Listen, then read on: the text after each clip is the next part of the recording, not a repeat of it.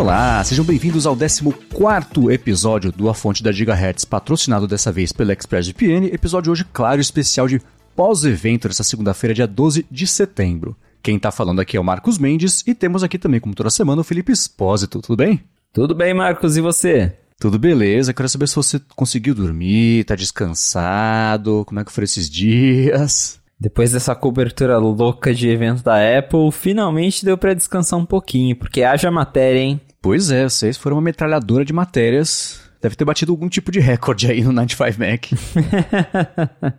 Todo ano. Uhum, boa, legal. A cobertura de vocês ficou bem bacana, parabéns. E bom, se você está descansado, podemos já começar e seguir em frente aqui.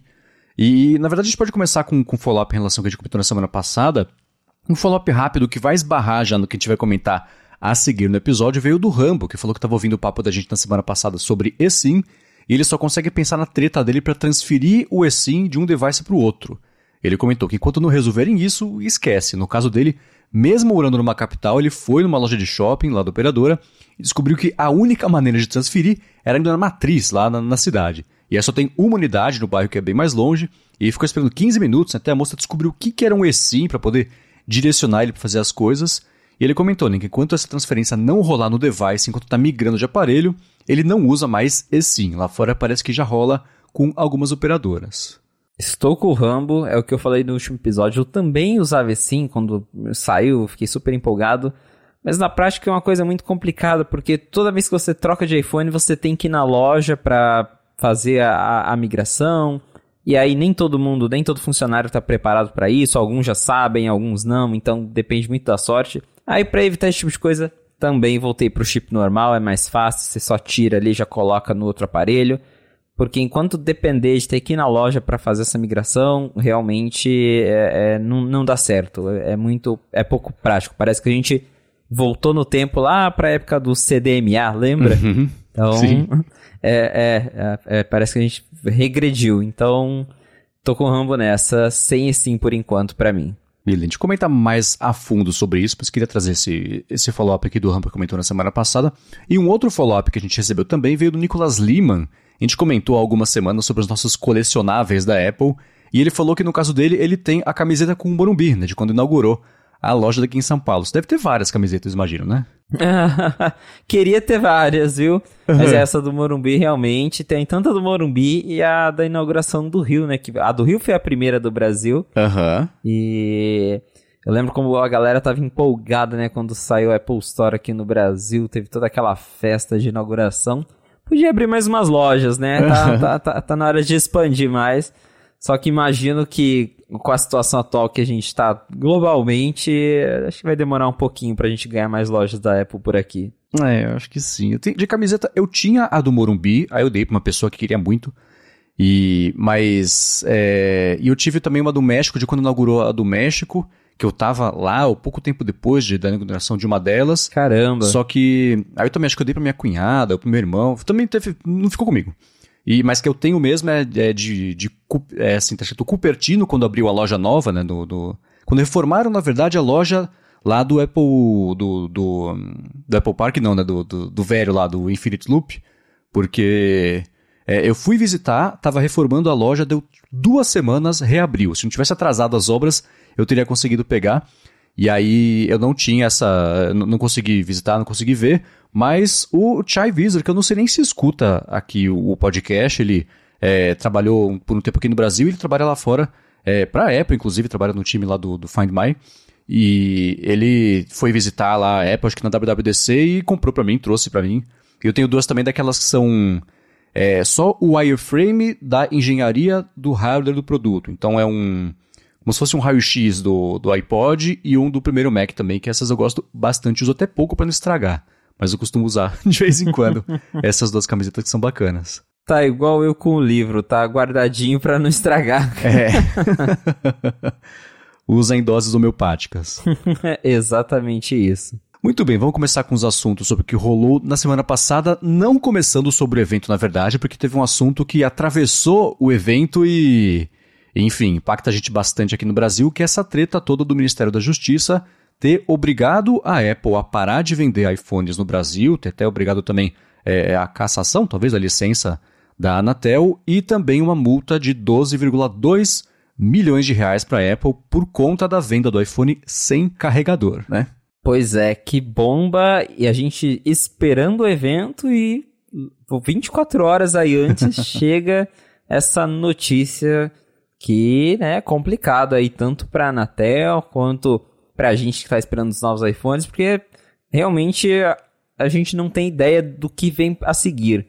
É, a, a Senacom, que é a Secretaria Nacional do Consumidor, decidiu que a Apple ter tirado o carregador da caixa do iPhone é uma maneira de prejudicar os consumidores. A Apple, claro, tem todo aquele argumento de que fez isso em prol do meio ambiente, que os consumidores podem usar qualquer carregador de outra marca e tudo mais. Só que o órgão não enxerga assim, até porque eles argumentam justamente que é, no ano em que a Apple, ou um ano antes que a Apple é, tirou o carregador, ela também mudou a entrada do cabo, então todo mundo que tinha um carregador antigo teve que acabar comprando um carregador novo, então isso né, anula o argumento de ajudar o meio ambiente. É, a Samsung também estava no meio, porque eles também tinham tirado o carregador da caixa, mas em meio a tudo isso eles já voltaram, os lançamentos deles, é, agora os novos dobráveis já vêm de volta com o carregador na caixa aqui no Brasil. Já a Apple diz que vai recorrer da decisão e que não vai acatar e quer continuar vendendo celular sem carregador na caixa. A gente só não sabe agora quais são os próximos passos, porque, como eu falei, como a Apple é, está recorrendo, até conversei com algumas pessoas é, da área assim, de jurídica para entender um pouquinho melhor o que está acontecendo, como eles vão recorrer, então, teoricamente, a decisão ainda não vale, porque a Apple tem que ter o tempo dela para né, pedir a defesa, para recorrer e tudo mais. Então, por isso, até que se a gente abrir o site da Apple ou for em qualquer loja, ainda tem iPhone vendendo. As vendas de iPhone não foram suspensas. O que a gente está em dúvida é como que fica em relação à Anatel, porque é, a Senacom pediu que a Anatel suspendesse os registros da Apple, e a gente sabe que para lançar o iPhone 14 aqui no Brasil, a Apple precisa homologar esses aparelhos. Uhum. E aí, será que a Anatel vai homologar ou não o iPhone 14 no Brasil? Essa que é a grande questão agora. Uhum. Eu conversei também com a própria Apple, perguntei para a assessoria de imprensa da Apple Brasil. Eles não quiseram dar muitos detalhes, claro, mas eles dão a entender que estão trabalhando para trazer o iPhone 14 aqui muito em breve, já tem preço no site e tudo. É, mas perguntei também para algumas pessoas de operadoras é, e me falaram que até agora não tem nenhuma informação da empresa sobre o lançamento, sobre previsão, sobre quando chega, que a Apple não passou instrução nenhuma para eles. Então, uhum. tá meio que todo mundo no escuro vendo se vai ter iPhone 14 ou não. Pela Apple, a ideia é que vai ter. Mas na prática a gente sabe que pode sim rolar um impedimento por parte da Anatel. É, eu não sei. se eu estivesse na posição da Apple nessa situação, eu acho que o lançamento, os planos para o lançamento teriam que seguir normal, né? Segue como se nada estivesse acontecendo, porque você depende, ficar na dependência disso, dessa liberação, para aí você planejar, estruturar, fazer lançamento com e tudo mais certamente ia ser uma perda de tempo enorme e ia esbarrar muito já, começar a impactar em venda de Natal, que a gente sabe que é o, o principal da Apple, especialmente para modelo novo de iPhone. Né? Então eu, eu, chuto que ela vai seguir planejando o lançamento normalmente, daqui a pouco tem contato com a operadora, vai ter aqueles pré-cadastros de pré-venda que é só para receber e-mail marketing, no fim das contas, mas ainda assim não consigo imaginar que tenha qualquer tipo de plano sendo colocado em pausa por conta disso. E uma dúvida que eu tenho, né, que o timing disso é, é, é eu, eu, eu me, me, me, convenci dos dois jeitos, que é uma coincidência e que não é uma coincidência. Né? O timing disso ter acontecido na véspera do lançamento, do evento de anúncio, na verdade, dos iPhones. Para você, isso foi uma coincidência? Não? Qual é? Pois é, achei bem curioso ter vindo justamente um dia antes do evento. Parece que realmente foi para causar barulho, sabe? Todo mundo ali esperando o iPhone 14, era a semana em que tava todo mundo falando de iPhone, e aí eles jogam essa notícia ali bem um dia antes. Então acho que talvez não foi tão coincidência assim.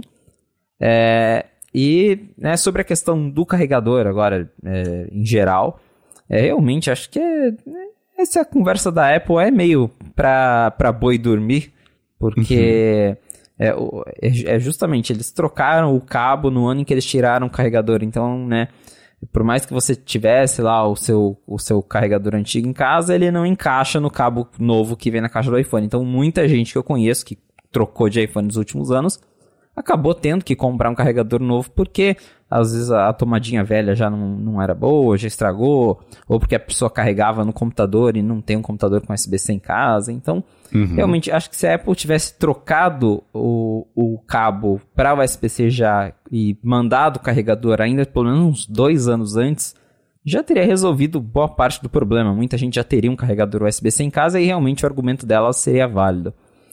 Mas do jeito que ela fez, dá para ver que teve, teve um pouquinho de má fé por parte da Apple, sim. Ao mesmo tempo, é, já comentei sobre isso, não acho que o, o, governo, o Estado se meter nisso seja a melhor forma de resolver o problema. Uhum. É, e, né, porque agora a gente acaba nessa situação em que a gente tem o Estado tentando impedir a Apple de vender celular no Brasil porque ela escolheu não incluir um acessório que, que ela deixa claro que não vem na caixa do aparelho. Então é realmente é uma situação complicada dos dois lados. É, e até onde eu sei, essa foi uma questão só com a Apple, né? Porque a Nintendo vende, por exemplo, o Nintendo Switch, que acho que também não vem carregador na caixa, o Kindle certeza que não vem carregador na caixa também, mas ainda assim isso está esbarrando mais na Apple, e aí entra essa minha, a minha impressão de que é uma coisa não exatamente política, mas para mostrar um, um, um, serviço, mais também, assim como a Apple fala, ah, meio ambiente tudo mais, né, questões que a gente acha que é meio para boi dormir, eu concordo, né? É, também tem o outro lado disso de, de talvez, justamente por isso chamar atenção, ser um teatro que todo mundo sabe que no fim das contas não vai acontecer muita coisa, mas que ainda assim estão indo para cima da Apple por conta disso e, e, e, não dos outros todos que vendem na mesma condição, né, sem carregador. E o fato é que o fato da Apple ter tirado o carregador do iPhone habilitou, entre muitas aspas, o resto do mercado a ter a, a, coragem de tomar essa mesma decisão e fazer, bom, se a Apple faz é tudo bem, a gente vai fazer também. E aí todo mundo aumenta o, o, o lucro de por aparelho vendido, né? Isso é, é, é claro. Mas ainda assim, isso esbarra só na Apple por enquanto, né? É, né, chegou a, a pegar um pouco na Samsung, mas como eles também já recuaram rápido, aí né, para eles já tá tudo bem. Mas realmente, o, o, acho que mexer com a Apple sempre chama muita atenção. Uhum. Isso no mundo inteiro. A gente pode ver que qualquer coisa que a Apple faça sempre vai ter um governo, alguém que tá indo atrás, que tá indo para cima. Porque é, vira notícia, repercute. Então, é, na própria mídia internacional já repercutiu esse fato do, do iPhone ter sido proibido, entre aspas, no Brasil. É, então, né, para o governo, para o Estado que está indo atrás disso, se eles ganharem a causa, para eles, né, eles saem como é, o, o, primeiro país que conseguiu forçar a Apple a colocar carregador uhum. na caixa, porque realmente eu não consigo me lembrar de nenhum país até hoje que foi atrás dessa questão ou que conseguiu ganhar algo contra a Apple nesse quesito do carregador. A gente teve já várias coisas sobre o carregador, sobre a entrada USB-C no iPhone, mas uhum. sobre o carregador na caixa, que eu me, me vem assim à memória, acho que o Brasil é o primeiro que está realmente avançando nessa questão de brigar com a Apple para tentar reverter isso. Só lá na França, mas daí é outro assunto que os iPhones são obrigados a terem os earpods, os fones de ouvido dentro da caixa. Mas aí é uma outra lei antiga lá do país. É, se eu não me engano, envolve alguma coisa de radiofrequência. Então, os aparelhos têm que ficar com o fone para você não ser obrigado a encostar ele no, no ouvido, perto uhum. do rosto, quando você vai conversar. Mas é, lá a Apple acatou quietinha e manda até hoje os AirPods na caixa. Então, o iPhone lá vindo numa caixa diferente. Tem os fones de ouvido até hoje, mas não tem carregador. Então, talvez no Brasil, se né, o, a Apple realmente acabar sendo obrigada a mandar o carregador, talvez é assim que vai ser. Eles vão né, fazer uma caixa diferente, vai vir o carregador, e do jeito que a Apple é, não duvido que eles aumentem o preço do iPhone em 200 reais para compensar o preço do carregador que vem na caixa. É isso aí, muito bom. Vamos, ver o que acontece sobre isso. A minha opinião é que eu já dei no Mac Magazine no ar. Vai acontecer o que sempre acontece, nada, mas ainda assim isso certamente ainda vai dar mais pano para manga pra gente poder discutir a cada vitória que um lado ou o outro tiverem a respeito disso, né? Com certeza. Agora vamos lá. Vamos, agora que já faz quase uma semana que tivemos o evento, a gente já conseguiu entender, digerir melhor as informações, sempre aparece informação complementar depois do evento, um esclarecimento outro que a Apple faz ali de questão técnica ou de dúvidas que pintaram. E agora que você também já dormiu, já descansou, não dá mais para ter as primeiras impressões sobre o evento, mas dá para ter impressões as mais, mais duradouras sobre o evento. Quando você pensa agora com esse distanciamento de quase uma semana sobre o evento, foi um bom evento, foi um evento chato, foi um evento divertido, e, e aí? Olha, já tiveram melhores, já tiveram piores. É, teve algumas partes que eu fiquei, ai, vai, passa pra frente. Principalmente ali no, no, no começo, que teve o Apple Watch que mudou nada. Então, eu queria ver o iPhone, tava interessado pra ver o iPhone, aí chegou no iPhone 14, aquela mesma coisa, a gente vai, vai, passa, passa, passa, chega no uhum. Pro.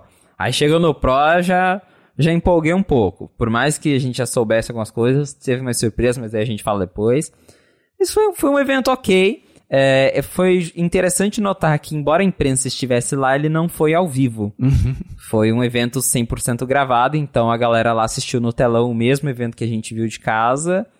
E curioso essa estratégia, porque já é a segunda vez que a Apple faz isso. Chama a imprensa lá, mas roda um evento gravado e acho que volta naquilo que a gente estava comentando, né? Sobre o estilo que eles é, é, estão tentando encontrar agora nessa retomada. E que me parece que eles realmente gostaram de ter eventos gravados, porque eles podem fazer tudo bonitinho, né? Não tem erro, não tem o Face ID dando problema na hora. Uhum. Então, me parece que esse é o jeito. Agora a gente sempre vai ter, por mais que a imprensa vá lá, eles vão lá para assistir evento gravado, editado do jeito da Apple e depois faz o hands-on lá é, presencialmente no Apple Park. Mas hum. foi um evento ok, foi um evento bem, bem bacana, apesar de, de ter uns lançamentos meio. meio, né, mesma coisa de sempre, mas a apresentação em si tava bacana. Uhum. É, é curioso ver a reação da galera é, no pós-evento, tem sempre dois times, né? Tem um time que fala, ah, até que foi ok, e tem sempre alguém que aparece e fala, o pior evento da história da Apple, quase dormia, não acredito, que coisa horrível, tal, não sei o que lá. E eu pensando evento, ah, não foi o pior da história, eu, eu gostei, eu saí satisfeito e empolgado é, do evento, teve, teve coisas que foram do mais do mesmo. Eu acho que ele se, pela temática dos anúncios e das funções novas, se beneficiou dessa possibilidade de poder ter vídeos que explorassem bem o que, que dá para os aparelhos fazerem, né? Você apresentar aquele monte de coisa sobre localização e emergência e, e segurança no palco tem impacto diferente de você mandar a pessoa lá para o topo da montanha e gravar. Então faz sentido, né? Agora, tendo visto o evento, a gente sabe que Far Out, que é um, um trocadilho. É, far Out é uma coisa. É, quando alguém está exagerando, tá. Aqui, já sei, fora da casinha. Quando você está muito fora da casinha, a tradução perfeita para esse trocadilho até, porque né, as coisas que você vai fazer fora de casa, muito distante, então é, tem essa brincadeira de ser meio loucura também. Então, esse específico se beneficiou, e é curioso ver a hora que o Tim Cook foi apresentar, ah, o evento de hoje e tal, a gente vai falar sobre é, iPhone, sobre Apple Watch e sobre os AirPods, porque faz sentido falar junto sobre ele, tem a integração toda, e são coisas que só a gente consegue fazer. É que nem o, o papo do carregador, né? É, parece que a circunstância determina o assunto. Então, é, parece que o evento. Eles tinham que falar sobre isso no evento porque o Apple Watch, os AirPods e o iPhone funcionam juntos. Não, você escolheu falar sobre essas três coisas, que é o que está pronto e é o que você quer lançar, né? Mas ainda assim, o, é, esse conceito de integração que eles é, é, falaram no começo e no final, eu achei que eles fossem amarrar mais forte isso ao longo do evento, porque logo de cara eu tinha que falar sobre integração, mostra fotos dos produtos todos juntos e tudo mais. É, parecia que essa é uma mensagem forte no evento, por outro lado, é arriscadíssimo porque em toda essa treta agora de anticompetitividade, né? E a Apple forçando a barra e tudo mais. Então, quando você fala sobre integração, tem alguém ouvindo a marra, né? Ah, é integrado. Claro que é integrado, porque não pode funcionar com outros produtos e tudo mais. Então é sempre um, um, tem um limiar muito é, é, fininho ali entre você falar sobre isso do jeito que ou que parece que você vai beneficiar você e não que você está prejudicando a concorrência. Mas passado isso, é, é, é, eu acho que o evento foi sim bacana. A gente começou com o vídeo do Apple Watch, daqueles acidentes todos, emergências todas, né? Eu comentei há umas semanas por aqui, eu acho, sobre como eu achava que tinha sido de mau gosto aquele vídeo do 911, né, das pessoas em situação uhum. sozinhas, em situação de emergência e usando o Apple Watch para pedir socorro e o foco, na verdade, o evento inteiro quase, mas especificamente do Apple Watch foi bastante em cima disso, né? Cara, esse vídeo, quando passou, eu falei, eu tô assistindo Cidade Alerta. Nossa, e, e, esse, esse forçou a barra. Eu lembrei de você na hora. É. Esse vídeo, acidente de avião. Tipo, ok, legal, a Apple salva sua vida, mas eh, acho que, que, que a Apple tá já forçando a barra com esses vídeos de, de acidente. Mas, realmente, a temática do evento, eu acho que não é nem aparelhos, é acidentes, né? Porque Aham. o evento inteiro teve, teve alguma referência a isso, porque realmente os novos dispositivos trazem recursos relacionados a você é, pedir socorro e tudo mais.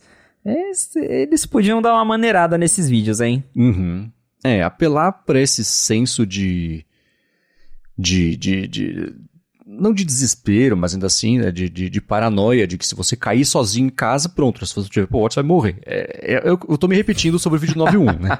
É complicado, né? Ainda é outra coisa que você tem que achar muito bem o limiar de você passar essa mensagem não parecer de mau gosto. Pra mim, não acertou, mas eu acho que é, é- é feio de saída você usar esse tipo de argumento pra vender qualquer coisa que seja, incluindo seguro de vida, seguro saúde, né? Você apela pra uma coisa, enfim.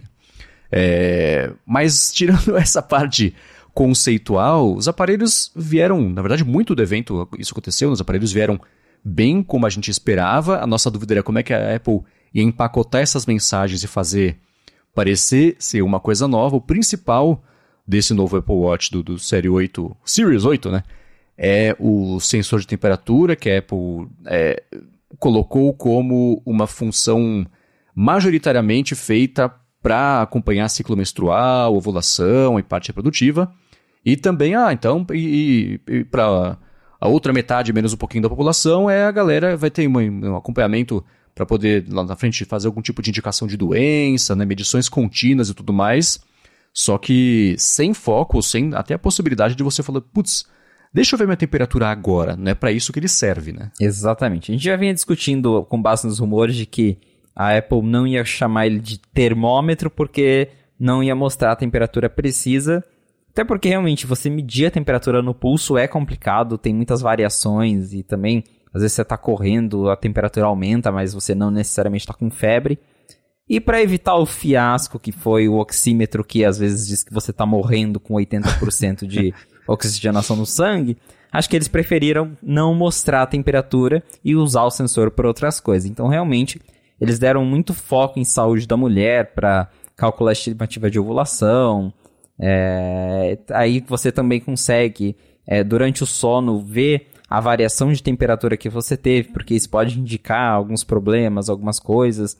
Então, o foco é esse, é usar a temperatura do corpo, a- as variações, no caso, né, para tentar identificar potenciais problemas ou a questão da ovulação. Não você ficar checando se você tá com 37, 36 graus de temperatura, ver se você tá com febre. Isso o Apple Watch não faz. Mas realmente tem como já era previsto, o sensor de temperatura é a principal e eu acho que uma de duas novidades dessa geração.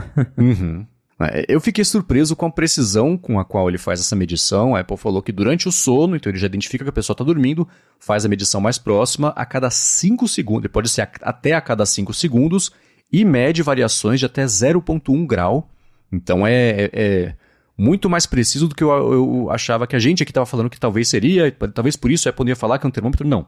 A precisão não é uma questão aqui, é o objetivo mesmo dessa função para que que a Apple está colocando isso para ser usado. Né? É, eles dizem é, ter essa precisão. Agora também, claro, a gente tem que esperar para ver os reviews, né, para ver se realmente consegue ser preciso. Mas é, o foco foi totalmente outro do que as pessoas esperavam, pelo menos por enquanto. Claro que o sensor estando lá, pode ser que um dia eles habilitem uma função de termômetro com uma atualização. É, mas realmente agora eles estão usando o sensor para justamente continuar nessa questão de usar o Apple Watch, até em, em estudos, é, que a Apple investe muito nisso, de é, criar vários estudos na área da saúde usando os sensores do Apple Watch.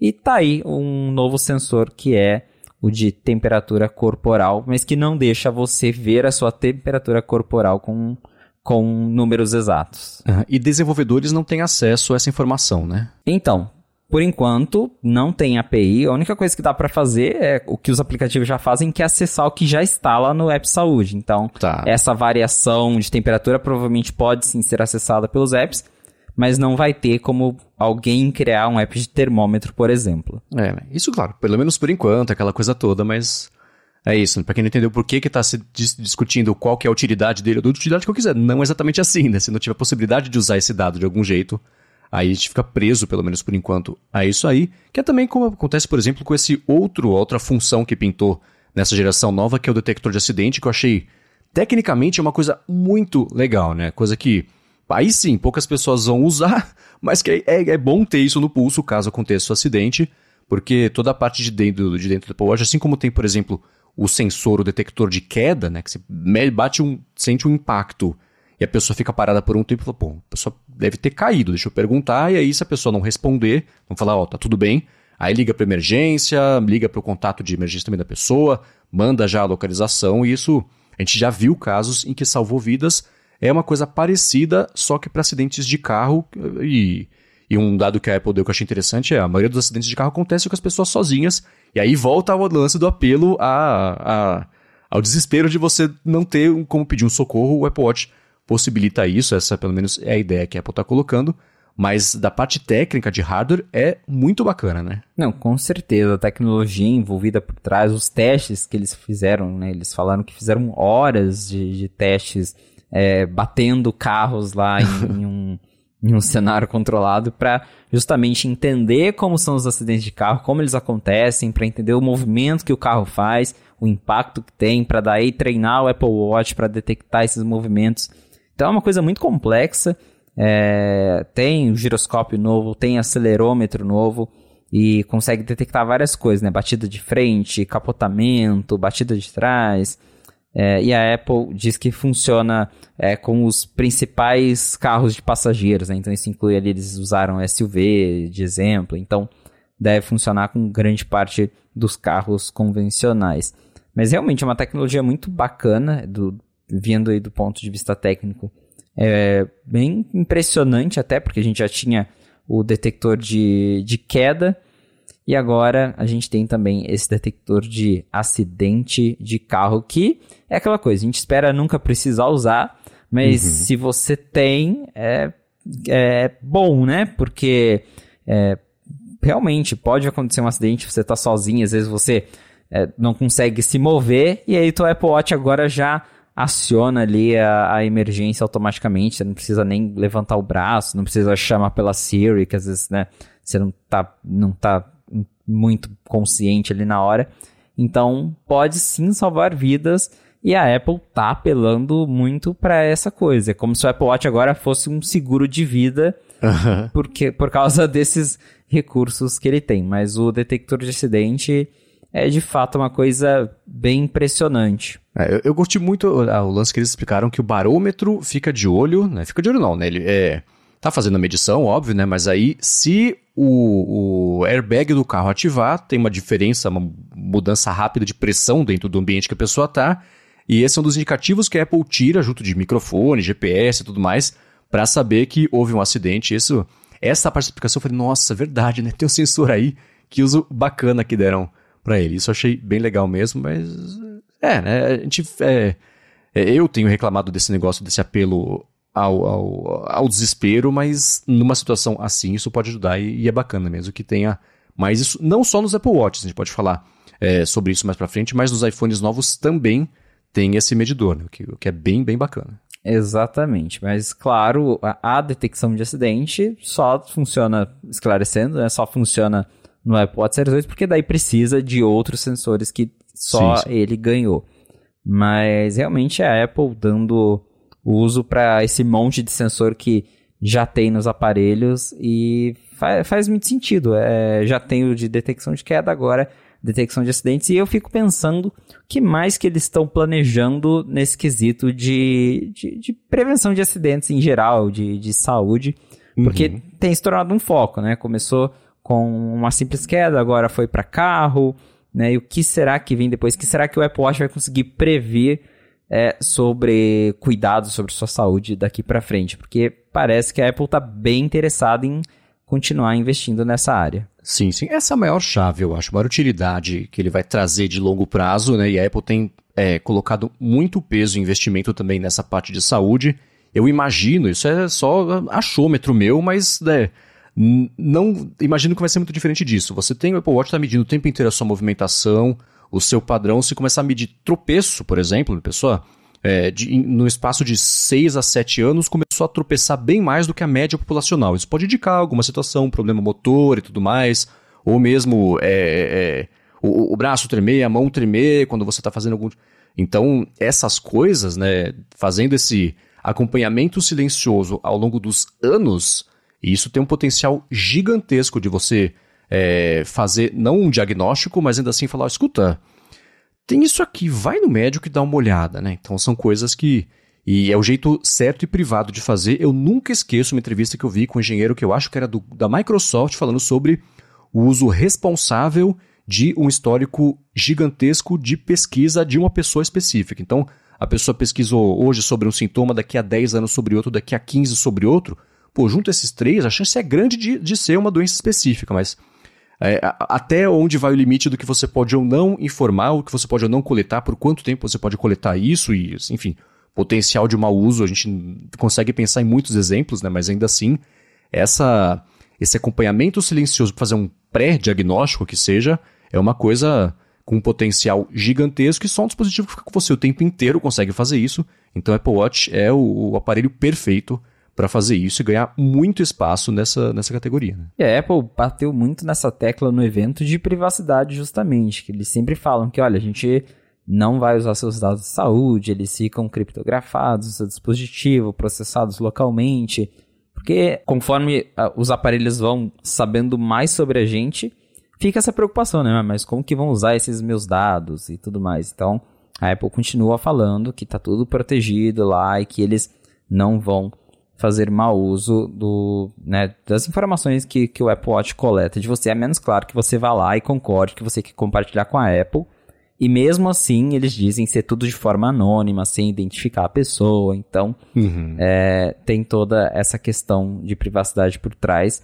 Mas realmente, pensando no futuro, isso só tem a, a trazer ainda mais recursos para prevenção e, e, e, cuidados com a saúde. É, né? Essa parte de privacidade é muito importante, especialmente nesse assunto sobre é, é, planejamento familiar, aborto e tudo mais, porque acabou de ser revertida nos Estados Unidos aquela lei lá que dava, que legalizava como uma coisa federal que poderia, é, é, que o aborto era uma possibilidade. Agora cada estado pode decidir, tem estado que não deixa, tem estado que deixa. E não faz muito tempo, faz tipo um mês e meio, sei lá, apareceu uma notícia de que a polícia pediu informações de uma usuária para o Facebook, o Facebook repassou, e a polícia usou isso para determinar que no estado em que era proibido fazer aborto, a menina tinha abortado, e aí agora ela está sendo é, é, processada, não, sei, responsabilizada criminalmente por conta disso. Né? Então, a Apple tirou um momento do, do, da apresentação para falar: ó, os dados estão criptografados significando nem a gente tem acesso a isso, então essas informações que são essenciais para esse tipo de, de assunto e de situação de planejamento familiar são é, podem ser usadas para o mal, mas a partir do Apple Watch isso não vai ser utilizado porque não tem como a gente repassar. Se a gente quiser olhar para essa caixinha, ela está fechada, não tem como. Então repassar para a polícia, por exemplo, também não seria uma possibilidade. Então ela passou um tempinho explicando isso porque a temperatura está alta lá nos Estados Unidos sobre essas discussões. Né? Exatamente, o timing foi bem certeiro para essas questões. É isso aí. Agora vamos lá, seguindo em frente com os anúncios que pintaram no Apple Watch, teve um que me deixou muito feliz, porque eu sou um usuário até hoje do Apple Watch Série 4 e eu vou ganhar um recurso novo com o que vai é, chegar nos próximos meses, porque a Apple anunciou um dos recursos que a galera mais queria no Apple Watch, que é o, o modo de baixa energia, de pouco consumo, o modo amarelo né, da bateria, que vai chegar para todos os relógios série 4 em diante rodando o WatchOS 9 e ele aumenta a autonomia máxima, naquela né, situação ideal total, né, de você para até 36 horas a durabilidade, a duração da bateria, desativando algumas coisas do tipo tela sempre ligada. Bom, para mim não faz diferença porque o meu relógio não tem tela sempre ligada. Mas assim, desse lado eu não vou conseguir economizar energia, mas a detecção automática de exercício, né? Como outra coisa, o processinho que fica rolando o tempo inteiro. Né? Ah, será que tá andando? Será que tá andando? Será que tá andando? Ah, acho que agora tá, hein? E aí, você tá andando? E aí você confirma. Então, esse processinho não fica rolando e outras coisinhas também não ficam rolando, mas vai chegar agora para dobrar basicamente aí o, a autonomia de bateria, o que é uma novidade que eu sei que deixou muita gente feliz, né? Pois é, é até engraçado, porque esse modo de pouca energia já era um rumor lá pro WatchOS 9 na WWDC, todo uhum. mundo já uhum. tava esperando ele, não anunciaram, E aí agora veio, né, na, deixaram para setembro. Não sei se guardaram para fazer uma surpresinha, para fazer uma graça ali na apresentação do, dos novos Apple Watch, mas de fato vai ter para todo mundo com o WatchOS 9, exceto para o Series 3, porque ele não, não vai receber o WatchOS 9. É, e esse modo de pouca energia agora ele funciona exatamente como o do iPhone, porque a gente tinha antes aquele modo de reserva do Apple Watch que quando a bateria chegava ali num limite, ele apagava tudo, desligava o sistema, ficava só o relógio verde ali na tela e não fazia mais nada. Você não tinha acesso a nada. Agora não, agora ele só é, reduz atividades em segundo plano, desliga a tela sempre ativa, é, ele desliga a conexão celular nos modelos que tem celular, ele desliga também os sensores de movimento, o sensor de oxímetro no, no, séries, no série 6 em diante. Então ele desliga várias coisas, mas você ainda consegue mexer no Apple Watch, navegar no Apple Watch, abrir os aplicativos normalmente. E dessa forma, estendendo aí a duração para até 36 horas, provavelmente nos modelos mais novos. A gente que já tem um Apple Watch que a bateria está mais desgastada, não deve chegar nessas 36 horas, mas com certeza já é útil. A própria Apple usou algo de exemplo que eu também tinha comentado que eu queria, que é você está numa viagem longa de avião, você não vai ficar usando os sensores do Apple Watch, então você coloca lá no modo de pouca energia e estende a duração. Ele não fica gastando bateria à toa, sendo que você está lá sentado sem poder fazer nada. Então, é um modo bem bacana. Já está disponível na, na versão RC, que vai, é a versão que vai sair para todo mundo na segunda-feira agora. Então, segunda-feira todo mundo já vai poder instalar o WatchOS 9 e ter acesso ao modo de pouca energia. Segunda-feira, hoje, né? Já, Segunda-feira hoje, exatamente. dia, é, a gente tá falando aqui já segunda-feira. Segunda-feira hoje, dia 12 de setembro, vai lançar o iOS 16 e o WatchOS 9 para todo mundo. E aí já vai ter acesso a esse recurso. Eu cheguei a testar aqui no meu Apple Watch e funciona bem como do iPhone mesmo. Você abre ali a central de controle, vai lá na parte de bateria, tem um botãozinho novo lá embaixo, modo de pouca energia. Se ativa, ele fica com uma, com uma bolinha amarela do lado do relógio para indicar que você tá nesse modo, para você lembrar que ele está ativado. E eu até brinquei que é, é o modo Series 4, porque ele apaga a tela e volta a funcionar do, do, do, jeito antigo. E é, eu, eu não, não fiquei muito tempo com ele ligado, mas deu pra ver assim que quando ele tá ativado realmente é, demora mais para cair a bateria. Então, uhum. não sei se a, a, as 36 horas lá que a Apple diz são mesmo 36 horas, até porque meu relógio já tem um ano. Mas ele dá uma ajudinha para quem é, precisa estar tá numa viagem ou tá fora de casa e quer dar aquela segurada até conseguir chegar, tá longe de um carregador. Então, tá aí um recurso bacana e que não é exclusivo para os novos Apple Watch. Todo mundo que atualizar hoje para o WatchOS 9 vai ter essa opção. Boa. Agora minha pergunta é: qual modelo você já comprou e que cor você já comprou? Olha, te falar que acho que pela primeira vez eu fiquei bem decepcionado com o uh. Apple Watch. Eu, eu, eu vinha trocando já sempre de Apple Watch. Sempre, eu sempre achava uma justificativa, né? Você falava, ah, tem oxímetro, tá bom, vai lá. Aí o Série 7, ah, a tela aumentou 2 milímetros. Ah, ok, vai lá. Mas agora, o que eu fico pensando, tá?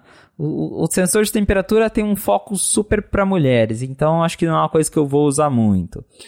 É, porque tem a questão lá da variação de temperatura quando você dorme e tal, mas ah, tá, ok. E detecção de acidente, legal, mas preciso disso agora? Não sei. Então eu fico pensando, né, pô, se eu trocar do 7 pro 8 vai ser porque ele tem o mesmo, a mesma CPU, o mesmo chip, o mesmo tudo por dentro. As únicas mudanças são sensor de temperatura e detecção de acidente. Eu tô pensando que dessa vez eu vou pular o Apple Watch. Oh. Você, Marcos, vai comprar ou vai continuar com o seu Series 4? Ah, então, eu tenho um problema que é nunca ter achado nenhum Apple Watch mais bonito do que esse que eu tenho, que é aquele ouro, ouro velho, ouro rosé, sei lá, que é do Série 4. Eu não costumo usar muito, muito bling, né? Muita coisa brilhante, muita coisa assim. Tanto que eu não comprei o de ouro aceso, eu comprei o de ouro apagadinho, né? Então, eu acho esse muito bonito. Eu uso com uma pulseira que é um, um, um, marrom escuro também. Parece tudo meio desbotado, meio velho. Eu acho bonita essa estética. Nunca saiu nada parecido, então eu nunca comprei nenhum outro Apple Watch.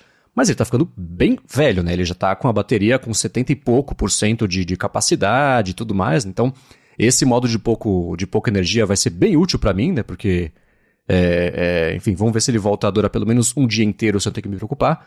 Mas não sei, eu tenho outras prioridades financeiras de compra, né? A gente vai falar sobre os iPhones, eu pretendo comprar um dos novos iPhones, então o Apple Watch talvez fique para segundo plano mais uma vez, mas tá chegando a hora de eu, trocar porque eu vou ficar sem opção, né? A bateria tá começando. Eu posso muito bem chegar lá na, na, na Apple Store e pedir para trocar só a bateria dele. E aí é que foi até uma dica que acho que o Renato Donado eu já faz tempo pra gente, né? Porque tá abaixo ali de 800, de 800, de 8, 80%, então dá para trocar por uns, acho que eram 600 a 700 reais. Mas não devo comprar nem esse, nem o SE e nem o Ultra, pelo menos não por enquanto. É, pois é, a gente teve mais de um Apple Watch lançado nesse evento, né? Não é só o, o Series 8, mas eu também acho que não vou comprar nenhum dos três. Eu tenho um Series 7 de aço hoje e para mim ele tá perfeitinho, tá bom, a bateria dele ainda tá legal, então acho que aguenta é, esse ano. Vamos ver, né? Às vezes chega na hora e eu repenso. Já fiz isso com uhum. muitos produtos da Apple, mas por enquanto a minha ideia é não comprar um Apple Watch novo. É, né? E o Apple, a gente falou, eu brinquei aqui do Apple Watch SE, eu falei série E, talvez SE. Ele é, eu acho que há muito tempo não tinha um modelo tão bacana de entrada que não é o mais barato. Na verdade, se você olhar toda a linha de Apple Watches, aumentou acho que 50 dólares, porque acho que o Série 3 ele custava 200, era uma coisa assim. Eu sei que agora para entrar no mundo do Apple Watch, tá nos Estados Unidos, aquela coisa toda, é, custa agora 250 dólares. Eu achei, para uma coisa de entrada, experimentar ver se a pessoa gosta, especialmente considerando isso, né? Imagina que se fosse 250 reais, né? Dá para topar o desafio de ver se isso encaixa no dia a dia. Então o Apple Watch SE eu achei muito bacana porque ele tendo o mesmo processador do Apple Watch principal agora, do, do, do Série 8, é, tendo funções novas, tipo esse negócio da detecção de, de, de, acidente de carro e tudo mais. O display é um pouco maior, beleza? Eu acho que a bateria dele vai durar bastante e todo o hardware dele, é, acho que ele foi feito e pensado mesmo para pessoa usar por. Quem vai comprar, por exemplo, o primeiro Apple Watch hoje em dia, teoricamente não vai ficar atualizando todo ano, né? Porque se tivesse o perfil de atualizar todo ano, provavelmente já teria é, um Apple Watch ou algum outro relógio inteligente. Então, se a pessoa vai entrar no mundo agora do relógio inteligente, deve ficar por dois, três, quatro anos. E esse SE, é, parece que ele foi feito para durar mais ou menos isso, mesmo tem uma longevidade bem grande, porque o hardware dele, apesar de ser mais simples, é, é bacana. Ele, ele parece ter essa longevidade que, que acho que a intenção é que ele tenha, né? Com certeza. Foi uma atualização muito boa, porque o, o SE de primeira geração ele tinha, acho que o chip do Série 5 e o design do Série 4. Agora, ele continua com o mesmo design do Série 4, inclusive a tela não tem Always On, é aquela tela que uhum. você abaixa o braço, ela apaga. Mas agora está disponível em novas cores, então ele só tem alumínio, mas são as mesmas cores que você encontra no, no modelo atual, né, o, o 8. Então você tem o, o prata, o meia-noite e o estelar. A, a traseira também eles mudaram lá, ficou mais bonitinha.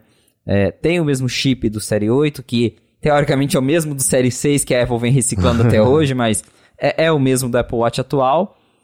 E, e o bacana é que a Apple, é, antes, né, o Série 3 ele era mais barato, era 199, mas comparado ao SE de primeira geração, ficou mais barato. Se eu não me engano, uhum. o SE antigo custava 280 dólares, algo assim, agora custa 250 na versão GPS. Então, para eles lá fora ficou mais barato. E realmente é o que você disse, para quem está chegando agora no Apple Watch, não sabe se vai se adaptar, não sabe se vai gostar do produto, ou às vezes para quem ainda está lá preso no Series 2, Series 3, que conhece uma galera que comprou daquela época e usa até hoje, é uma boa opção de upgrade sem ter que gastar muito para ir direto para um Series 8 e é, o Apple Watch SE, ele, para quem não sabe, ele não tem é, alguns dos sensores mais avançados, então ele não tem nem o oxímetro nem o eletrocardiograma. Mas às vezes, né, a pessoa só quer um relógio para ver notificação, a pessoa nem faz atividade física, não, não, não tem essa coisa de ficar monitorando a saúde o tempo todo.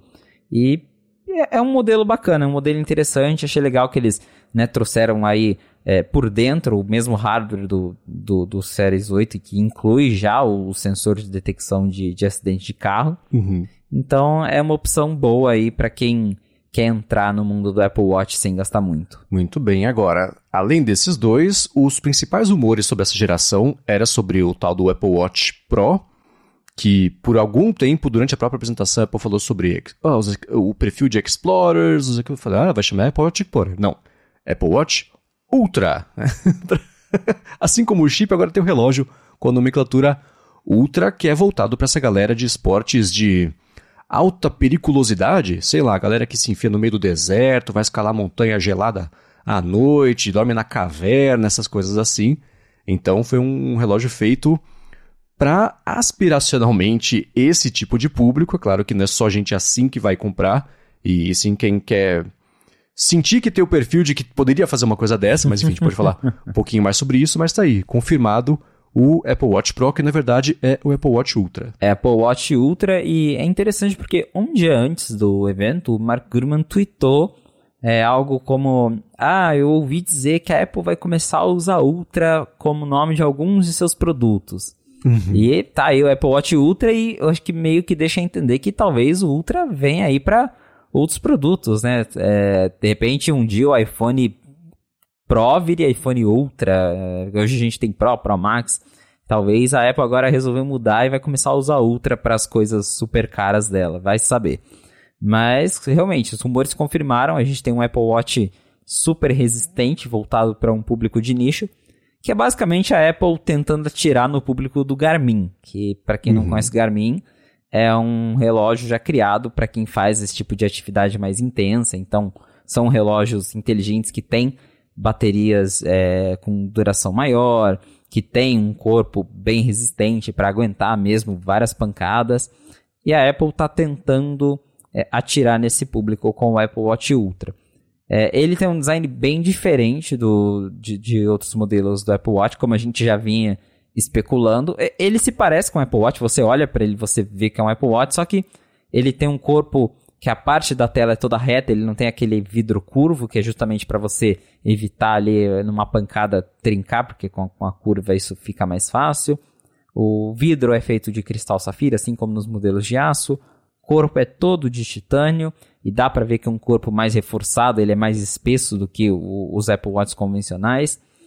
E a Apple colocou até um terceiro botão, um botão lateral ali que eles chamam de botão de ação, para você conseguir usar ele em situações extremas sem ter que ficar tocando na tela, porque às vezes você está de luva ou você está mergulhando e aí você não consegue é, iniciar um exercício ou parar um exercício ou é, é, fazer alguma coisa tocando na tela.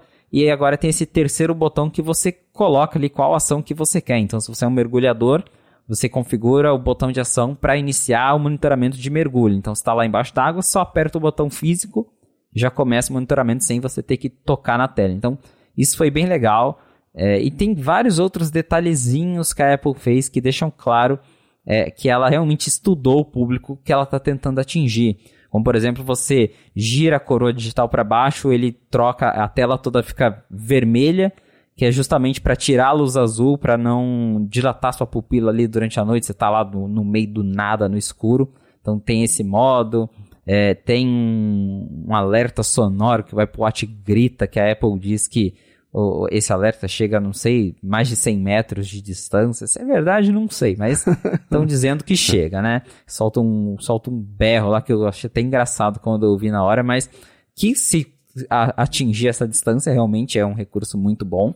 Uhum. Tem um GPS mais preciso. Então, é realmente, como eu disse, a Apple tentando entrar no, no segmento do Garmin e expandindo ainda mais o Apple Watch. A, a ideia de que existe um Apple Watch para todo mundo, porque a gente tem os Apple Watches de alumínio mais simples, que, que, que são para o público geral, tem os modelos de aço, e isso inclui também a linha Hermes, que continua aí, uhum. para a galera que quer usar mais como um relógio mesmo, como um artigo mais de luxo, de como, como um, enfim, como uma joia. E agora a gente tem o Apple Watch Ultra, que é realmente para a galera que faz exercício de verdade, que faz esportes radicais, que precisa de um relógio ali pronto para umas situações doidas do dia a dia é, e que está disposto a pagar mais caro por isso. Então é a Apple trazendo aí ainda mais uma opção para os consumidores de Apple Watch. É isso aí. Eu, durante a minha participação no Mac Magazine do Ar, na, na semana passada, tá no ar na sexta-feira, o episódio, é, eu comentei que eu, a minha, eu tinha uma dúvida sobre esse modelo para quem ele ia ser direcionado, porque se você pegar o universo de pessoas que de fato praticam esse tipo de exercício, você fala, poxa, justifica a Apple lançar uma categoria de produto para um público que ele é mais reduzido, né? Assim, quais outros nichos ela poderia... Ela poderia ter lançado um relógio para, sei lá, cozinheiros e cozinheiras e até mais público do que...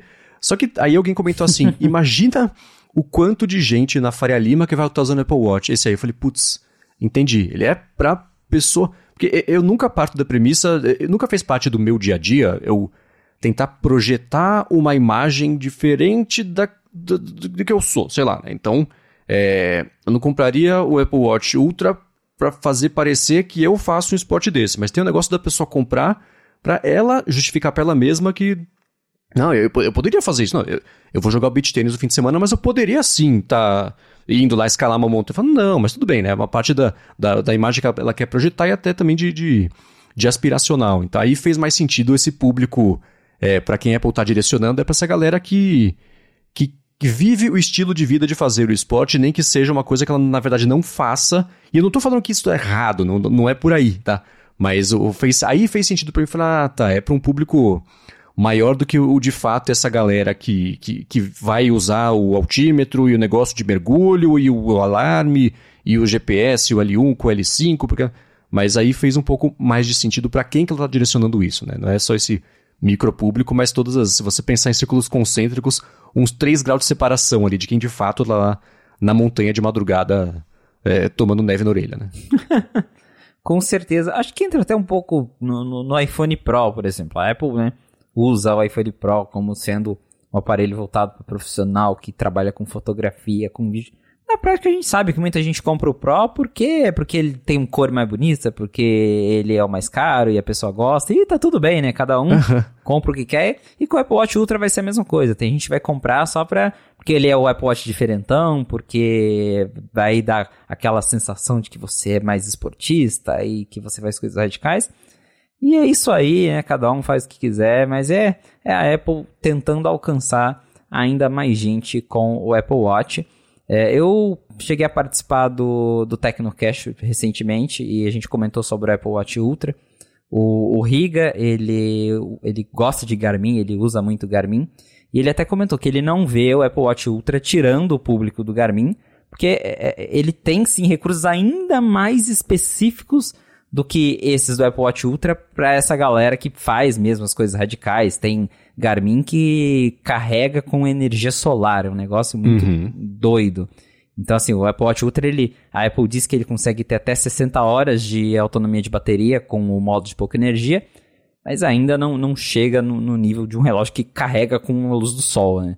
É, então, não deve tomar o público, mas dá aquela cutucada. Tanto uhum. que a Garmin já fez ali umas, umas propagandas é, justamente falando isso, né? Tipo, ah, a gente não conta bateria em horas, conta em semanas.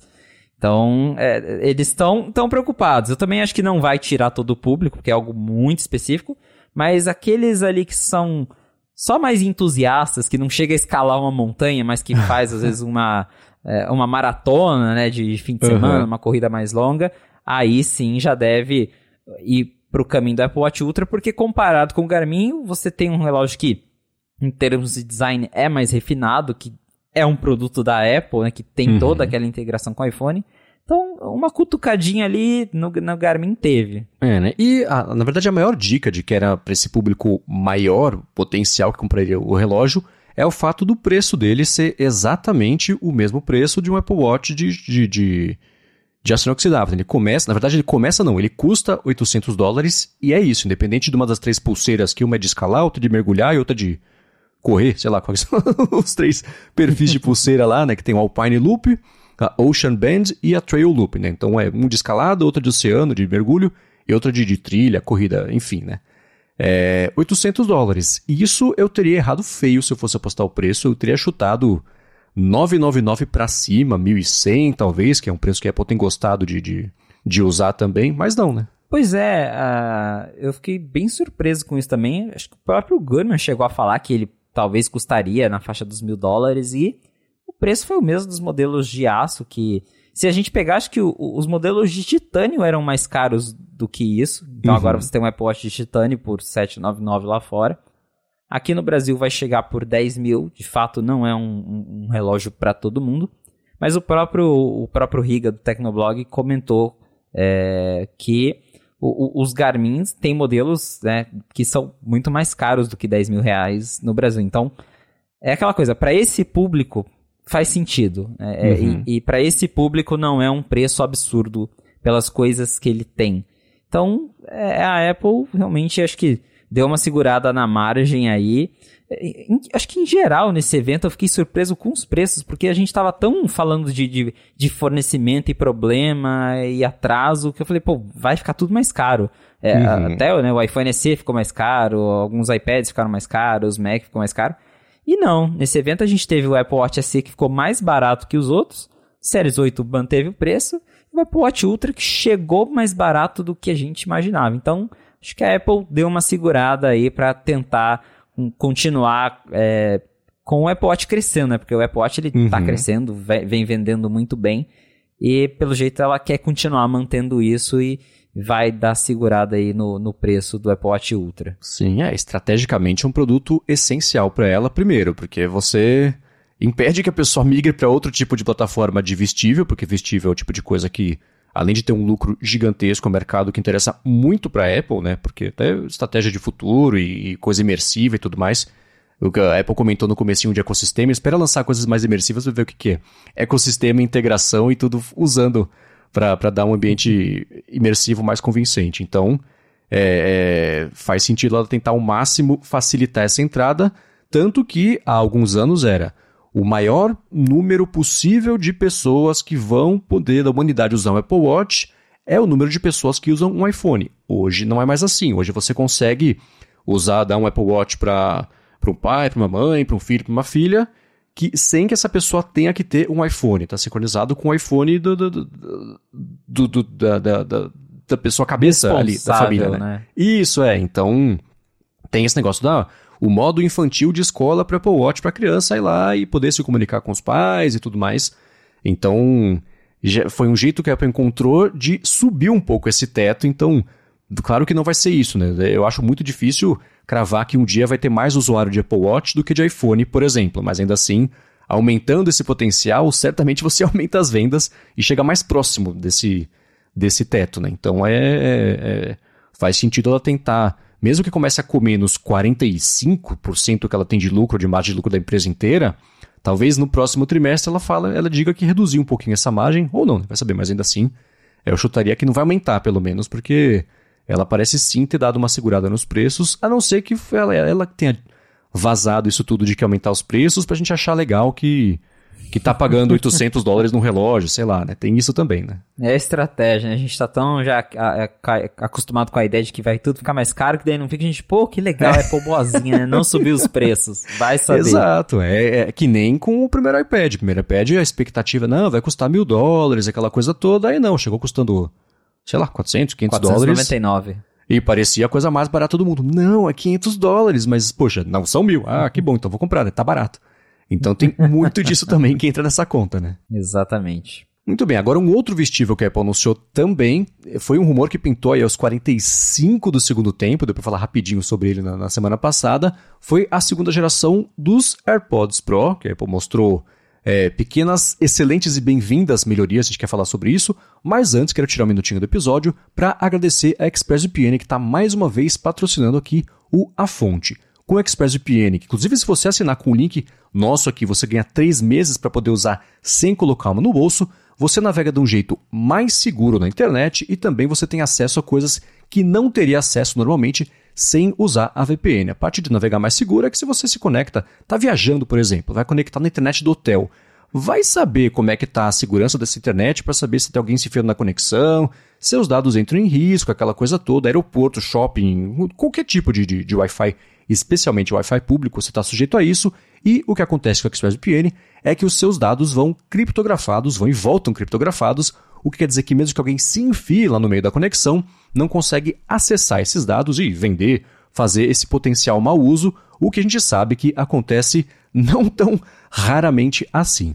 A parte também de você poder navegar em outras internets que eu brinco é o seguinte: se você vai para os Estados Unidos, vai para o Japão, sei lá, para qualquer país, alguns catálogos de streaming, especialmente, são diferentes. Tem coisa que, por, por licença de uso, direito, distribuição e tudo mais, não chegam aqui no Brasil, ou ao contrário, tem coisa aqui do Brasil também que não tem lá fora. Então, com o ExpressVPN, se você estiver viajando ou quiser ver um filme, por exemplo, que tem na Netflix, mas só Estados Unidos, com o ExpressVPN você consegue fazer isso. Você se conecta, fala lá que está vindo dos Estados Unidos, né, que você está lá, roteia a conexão por lá. Não só por lá, eles têm suporte a mais de 100 países para você rotear a sua conexão e pronto, você consegue destravar aí a internet de outros países. Tudo isso com uma velocidade bacana, porque ele investe muito em velocidade, vai ter uma conexão segura, estável e te proporcionando mais acesso a mais conteúdos. E a parte mais bacana é que quem escuta aqui o A Fonte tem um desconto, como eu disse, de 3 meses na assinatura do plano anual. Para garantir esse desconto, você faz o seguinte: vai em expressvpn.com/a fonte. Você vai ter 30 dias para experimentar, ver se você gosta, ver se você curte. Aí você vai curtir, aí você vai assinar por 3 meses de graça com o plano anual. Então, mais uma vez, acessa lá expressvpn.com/a fonte. Muito obrigado ExpressVPN pelo patrocínio mais uma vez aqui do podcast e pelo apoio também, claro, a toda Gigahertz. Valeu ExpressVPN. Vamos lá, AirPods Pro de segunda geração, o rumor que pintou aos 45 do segundo tempo e foi a primeira vez no evento que me fez pensar, tá, vou abrir a carteira. E aí? pois é, a gente realmente teve AirPods Pro de segunda geração. Já tinha rumores há muito tempo de que a Apple vinha trabalhando nesses novos AirPods Pro, porque a primeira geração foi lançada em 2019 e desde então a Apple nunca mais tinha mexido na linha Pro. Aí agora, uma semana antes do evento, falaram, ó, oh, vai ter AirPods novo no evento. Teve mesmo, veio com boas novidades. Eu não sou usuário de AirPods Pro porque eu não gosto muito da, daquelas pontinhas de silicone. Inclusive tem novidades em relação a isso nessa uhum. nova geração, então quem sabe. Mas as novidades são bem promissoras, né? Tem, a gente teve aí não só novas ponteiras, mas melhorias no driver. Então a Apple diz que o som vai entregar graves mais profundos. Tem toda aquela questão de personalização do áudio espacial, que a Apple também colocou um novo chip dentro desses AirPods, o H2, que ela diz que melhora o processamento de áudio e tudo mais, é, melhora também é, a, o modo transparência, o cancelamento de ruído ativo. Então é uma atualização bem bacana. É, também tem novos recursos relacionados ao, ao buscar para rastrear os fones. Eu acho que pela primeira vez eu, eu considerei dar uma segunda chance para os AirPods Pro. Porque eu cheguei a testar assim rápido, eu não gosto de fone intra-auricular, eu, eu, o, meu, o que eu uso são os AirPods 3, que é o normal, sem a pontinha de silicone, que eu acho que encaixa melhor. Quem sabe agora? Me chamou a atenção. Eu gostei da atualização que, que deram aí para os fones. Uhum. É, os AirPods Pro, eles são possivelmente o meu produto favorito da Apple. É o que eu mais tiro proveito por causa do cancelamento de ruído e toda a praticidade de usar e tudo mais. Então eu gosto muito deles, né? Eu, eu, eu, eu tinha comentado quando saiu essa primeira geração que é o seguinte, eu usava há algum tempo o Quiet Comfort 35 da Bose, que sempre foi uh, uma, uma, criação divina de silêncio, especialmente para pegar avião. Eu comprei antes de pegar um voo, comprei no aeroporto, aquelas vending machines que falam, ah, que otário, vai pagar mais. Paguei, foi ótimo. Se pagou no primeiro voo ali, porque o cancelamento de ruído dele é muito, muito, muito bom. Né? E eu tinha tido outras experiências com cancelamento de ruído, tinha detestado. Eu lembro quando eu usei a primeira vez, um amigo meu chamado Marcelo Canai, não sei se você escuta aqui o podcast, se escutar, um abraço pra você, Canai. Ele é, tinha lá um fone de ouvido na agência com cancelamento de ruído, e eu coloquei, eu fui experimentar a primeira vez, e eu achei, assim, meus olhos começaram a lacrimejar, parecia que tinha uma pressão enorme no, na minha cabeça, meu, meu corpo não conseguiu entender o que estava acontecendo, não soube reagir, falei, deixa eu expelir isso aqui e tentar fazer alguma coisa. Então, não deu, foi quase um enjoo, assim. E aí eu lembro que o meu irmão tinha o Quiet Comfort 35, eu testei na casa dele quando fui viajar, aí eu já consegui me habituar um pouquinho mais e gostei da ideia no aeroporto para voltar para o Brasil, eu comprei. E sempre foi muito bacana. Quando eu estava nos Estados Unidos e a Apple anunciou que foi meio de surpresa os AirPods Pro, não foi? Foi uma coisa meio.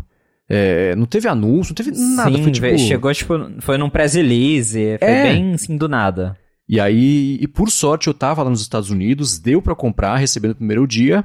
E aí foi engraçado que eu usei, foi excelente, né? Foi, putz, dinheiro bem gasto, a coisa se pagou legal, bacana tal. Aí eu voltei a usar o Credit Comfort 35 e eu falei, não, peraí, acho que ele tá desligado. Não, ele tava ligado, mas a minha referência tinha mudado tanto e era tão eficiente o cancelamento que depois o Quiet Comfort, que continua sendo excedente fone de ouvido, falei, poxa, não é que dava para melhorar ainda mais o cancelamento de ruído? Se eu pegar isso aí e aplicar para esse vetor de agora, de que melhorou ainda mais o cancelamento, fala, como, né?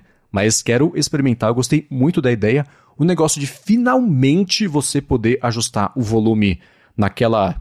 na basezinha dele, lá naquela hastezinha dele, eu acho incrível, isso. porque é, isso faz falta. Hoje em dia, eu desisti de usar a Siri, eu não uso a Siri pra, pra nada com comando de, de assim, de, de é, chamar assistente pra, pra, Não, não funciona. No fone de ouvido eu desliguei, eu, eu faço só play e pause ou ligar e desligar o cancelamento direto ali nessa hastezinha. É, para ajustar é chato, especialmente se tá correndo, sei lá. Saio só com o relógio e, e o fone de ouvido. Vou correr para fazer o que eu tenho feito, os 5K aqui. É, é, horrível ajustar o volume. Então, ou você vai fazer no Apple Watch, tem hora que também não dá, enfim, né? Então, esse ajustezinho de volume direto na haste correndo vai ser ruim, né? Porque não é. Exige uma certa precisão para encostar para não bater no fone e cair no chão.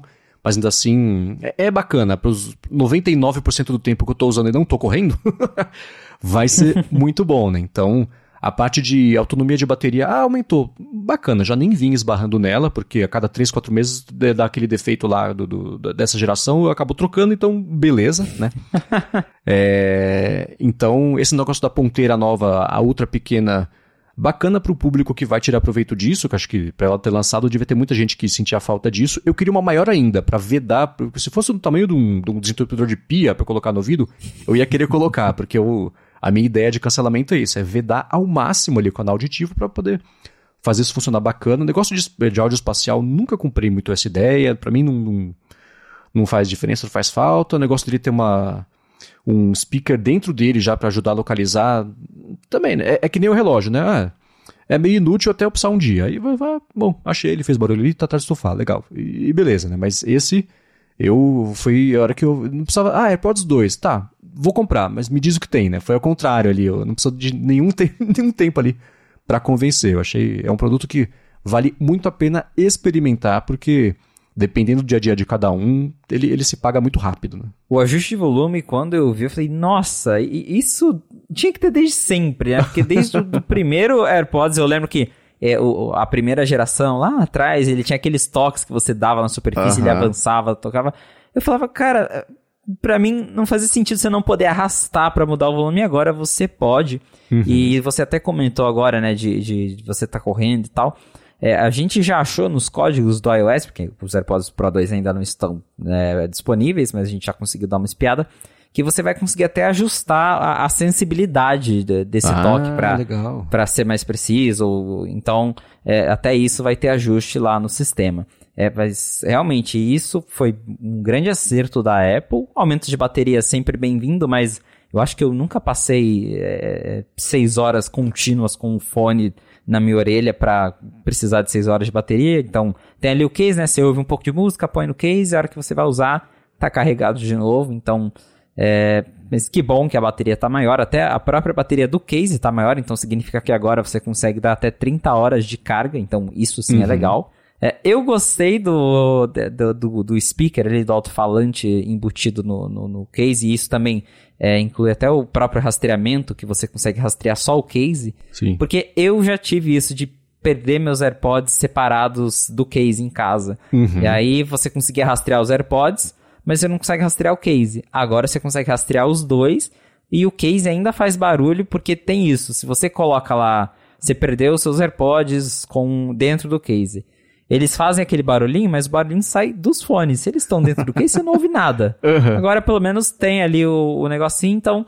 se você um dia precisar, realmente, é, acho que vai ser bem útil. Eu já, eu já passei por isso, ter que ficar caçando AirPods em casa, então é, isso já me chamou a atenção. Dá agora também para você colocar uma cordinha ali do, do lado do case para você uhum. amarrar no braço ou pendurar numa mochila, enfim.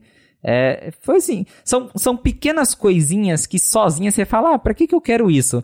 Mas pensando né, no conjunto do fone, que tem driver novo, tem chip novo, tem cancelamento de ruído ainda melhor. É, e você falou do cancelamento de ruído, é muito verdade, porque eu, a minha experiência é com os AirPods Max.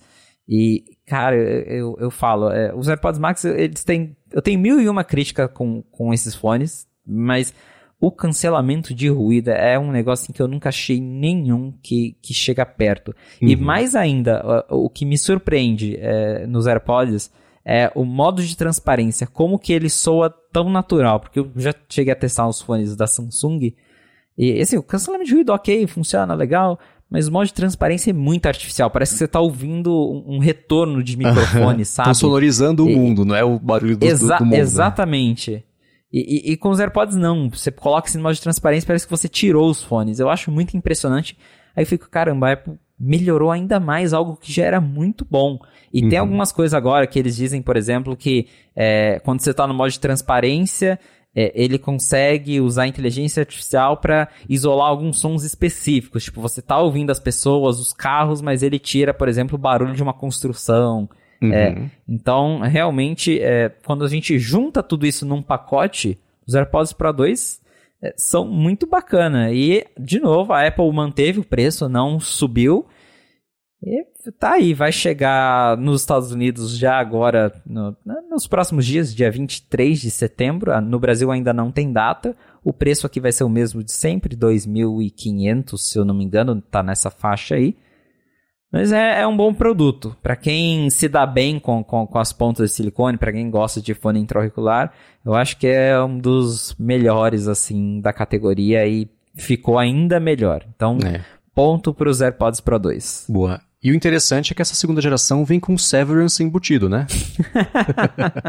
pois é, vem com, vem com Severance. E achei bem curioso, né? Que, que durante a Keynote teve aí umas, umas referenciazinhas de, de Severance. A Apple até brinquei no, com, com o pessoal que a Apple agora tá dando uma de Marvel, né? Criando uhum. o seu universo cinematográfico nas apresentações. É, né? E foi. É, durante a, nessa parte dos AirPods, eu não vi. Eu só vi que a galera mostrou depois no Twitter que tinha. Hora que a apresentadora funcionária da Apple tá saindo do metrô e indo pra rua, na contramão dela passa a, a Halle do, do, de Severance, né? Isso eu não vi, porque foi quando eu vejo a apresentação, tem um lado do meu cérebro prestando atenção nas informações e o outro lado pensando na produção daquele pedaço, aquela cena, a direção, como é que era o estúdio e não sei o que lá, a iluminação.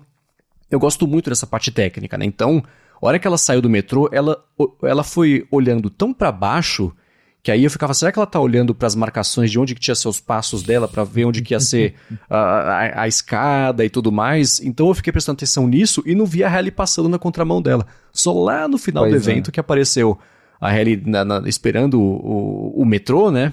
E aí eu falei, ah, legal apareceu isso. Aí eu falei, ah, tá, então ela tinha aparecido antes e, e depois também. Por isso que eu brinquei do, do server embutido.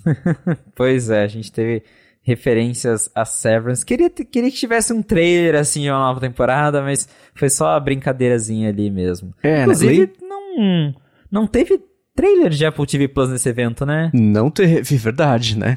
É... curioso. A gente tem M hoje, não falaram nada de Apple TV Plus. Achei, achei curioso. Verdade, tinha certeza também que ia ter uh, elencar os candidatos, uh, os indicados, né? Que se você fala sobre indicado, é, sei lá, tão perto do evento, a pessoa lembra que foi indicado, talvez não que ganhou, né? Sei lá. Então não teve isso.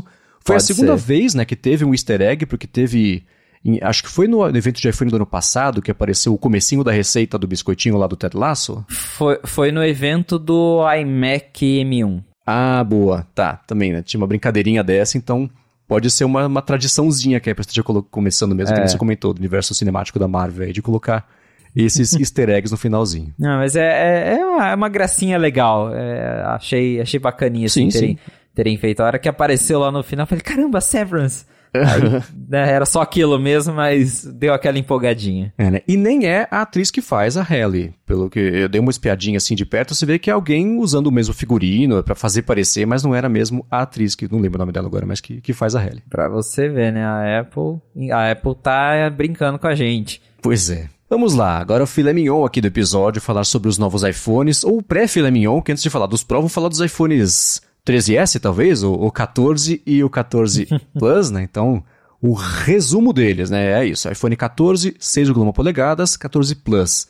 6,7, o mesmo processador dos modelos Pro do ano passado, que é o 15 Bionic, que tem uma, um núcleo de GPU a mais na comparação, por exemplo, com o iPhone 13 normal, né? Por isso que a Apple falou que ele tem a melhor. É, é, é, aí que entra aquela parte de a gente analisar como é que a Apple ia contar uma coisa que todo mundo já conhecia e já sabia como se fosse novo. Essa aqui é a melhor bateria até hoje colocada num iPhone. O comentário seguinte foi: esses usuários vão ter a mesma bateria que os usuários de iPhones 13 Pro e Pro Max estão acostumados. Pera, então, é a melhor ou é igual do ano passado? Aí você fala, ah, do ano passado era melhor, então essa é melhor também, mas é porque é igual. Então, se você não pode é, convencê-los, confunda-os. Foi como interesse semana passada. Né? Então, é, tem muito aí dos iPhones do ano passado. Existem melhorias, especialmente da parte de câmera, de desempenho de câmera, tanto de foto quanto para vídeo, aquele Action Mode lá que é uma super estabilização e, e, e tudo mais, né?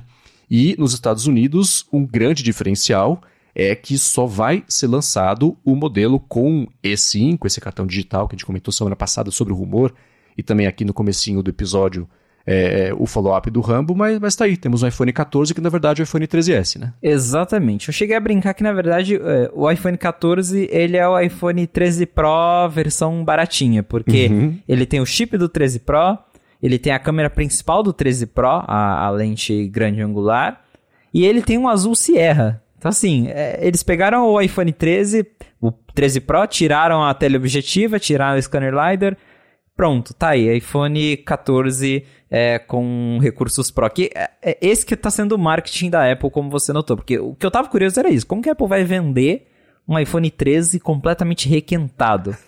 e, a, e, a, ideia é essa, é, é, é pegar, falar pro consumidor comum, que não acompanha, que não entende nada, falar, olha, você está comprando um iPhone 13 Pro por um preço mais barato. Se você entrar no site da Apple, o marketing é esse. Eles falam chip A15 Bionic, o desempenho do 13 Pro agora no, no, no, iPhone intermediário, a bateria do 13 Pro agora no iPhone intermediário, a câmera principal do 13 Pro. Então, esse é o marketing, é convencer a pessoa de que ela tá levando um iPhone Pro por um preço mais barato. Por uhum. esse lado, eu falei, caramba, genial, né? Porque é, como que, que ela ia vender um iPhone que não tem nada de novo? Porque uhum. ele é essencialmente um, um 13 Pro mais barato. E o jeito que eles estão vendendo faz sentido para o público leigo que não acompanha. Vai chegar lá na Apple Store, o vendedor fala: Ó, oh, esse aqui tem as coisas do 13 Pro, mas ele custa 799. Eu falei: Ó, oh, que legal. Então, é, tá aí, é o jeito que eles acharam para vender. Então, o resumo é esse: ele tem tudo que o 13 Pro tinha, basicamente, que é a lente é, com abertura de 1.5 ao invés de 1.6 do 13 normal. Então, ela pega um pouquinho mais de luz. A Apple diz que é, melhora a qualidade para fotos noturnas. É, um núcleo extra de GPU, que na prática acho que deixa nem 10% mais rápido, mas enfim, a Apple diz que fez umas melhorias ali no design interno do aparelho para ele é, sustentar a performance por mais tempo quando ele esquenta. Então, para quem joga muito no celular, aí sim deve melhorar um pouquinho. A câmera de selfie mudou de verdade, agora ela tem uma abertura bem maior comparada à antiga, então a gente tem que esperar os testes para ver, mas supostamente ela vai estar tá bem melhor para tirar fotos é, em ambientes escuros. E tem aí essas novidades de vídeo que você comentou também, que é o modo de ação, que você consegue gravar vídeos é, quando você está ali só segurando com a mão e correndo, e ele faz uma super estabilização. E a novidade também é que agora ele grava o modo cinema em 4K, o que eu achei bem curioso, porque é o mesmo chip do iPhone 13, só que o 13 não faz isso e deixaram o 14, né, a, a liberaram o modo cinema 4K para o iPhone 14. Então me parece uma clara limitação de software, a Apple sendo a Apple mais uma vez. e essas são as novidades do, do iPhone 14. O grande destaque fica por conta do modelo Plus, que é um modelo que não existia. Então agora não tem mais o Mini, os rumores se concretizaram, a Apple acabou com o iPhone Mini. E isso, claro, é, subiu o preço médio do iPhone, que aí é uma outra pegadinha da Apple, porque na Keynote eles falaram, olha, o, o iPhone 14 custa o mesmo que o 13. Só que antes você tinha a opção de comprar um 13 menor com todas as mesmas tecnologias a partir de 699 dólares. Agora, se você quiser um iPhone da linha mais moderna, entre aspas, porque ainda tem o Pro, já começa em 799, que é o preço do modelo de 6.1, e o Plus chega ainda mais caro por 899. Então, na teoria, o 14 está ao mesmo preço que o 13, só que na prática a Apple elevou o preço médio uhum. dos aparelhos, lançando um ainda mais caro para as pessoas que querem a tela maior. Então, assim, o iPhone 14 é aquela requentada que acho que vai ser interessante para quem ou tá vindo pro seu primeiro iPhone, então não faz diferença para a pessoa se ele é igual ao 13 ou não, porque tá ali, é o mais moderninho, tem umas coisinhas novas, ou para quem tá lá nos aparelhos já muito mais antigos, é o iPhone 7 mesmo que foi descontinuado agora não vai receber o iOS 16, Aí a pessoa compra um 14 e vai ser feliz, né? Vai ter uma das câmeras mais modernas, que não é a mais moderna agora, mas é a câmera do 13 Pro, vai ter um chip que ainda, como a Apple fez questão de bater nessa tecla, né? Ah, o, o A15 ele ainda é mais rápido do que é, o, o, concorrente mais rápido. Uhum. Então, é, é um celular bom, que tem boas especificações, não é o que tem de mais moderno no mercado, mas para quem, né, tá vindo de pela primeira vez de um aparelho mais antigo, tá aí, é uma opção bacaninha. Uhum. É, ele olhando, né, só de especificação, não ele só não compensa na prática mesmo se você for trocar, por exemplo, de um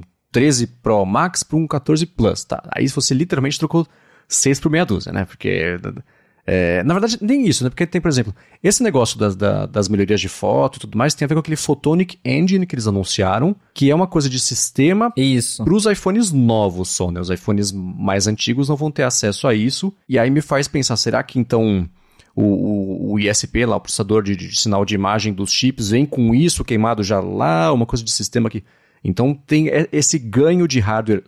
Aí, então, se você trocar esse C por meia dúzia você ainda vai sair ganhando com funções bacanas para foto e isso se paga na primeira foto com, com, com, baixa luminosidade que vai reduzir o ruído, aquela coisa toda. Então é, é, fica mais bacana. O que é diferente de resolver isso em hardware lá com os, os, os quad pixels do iPhone dos modelos Pro que a gente já comenta, mas ainda assim tem esse ganho. Mas é claro que, né, não vou falar ninguém porque sempre tem alguém, mas ninguém vai trocar do, do, do, do 13 Pro Max para o 14 Plus. Então essa galera que vai trocar é, vai fazer a primeira troca em um, dois, três anos, compensa. Uma dúvida que eu fiquei: a Apple vai manter o 13 mini na linha ou ela vai deixar de vender? O 13 mini ela vai manter, então assim, quem, quem gosta do mini tem aí sua última chance para ter um, mais um ano.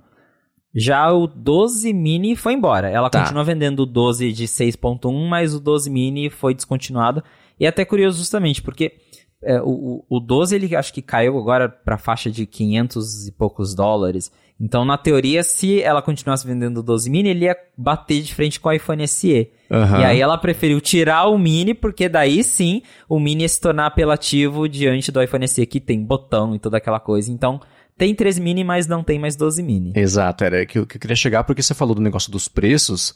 É sempre interessante analisar, para quem gosta desse tipo de, de, de, de, de análise, né?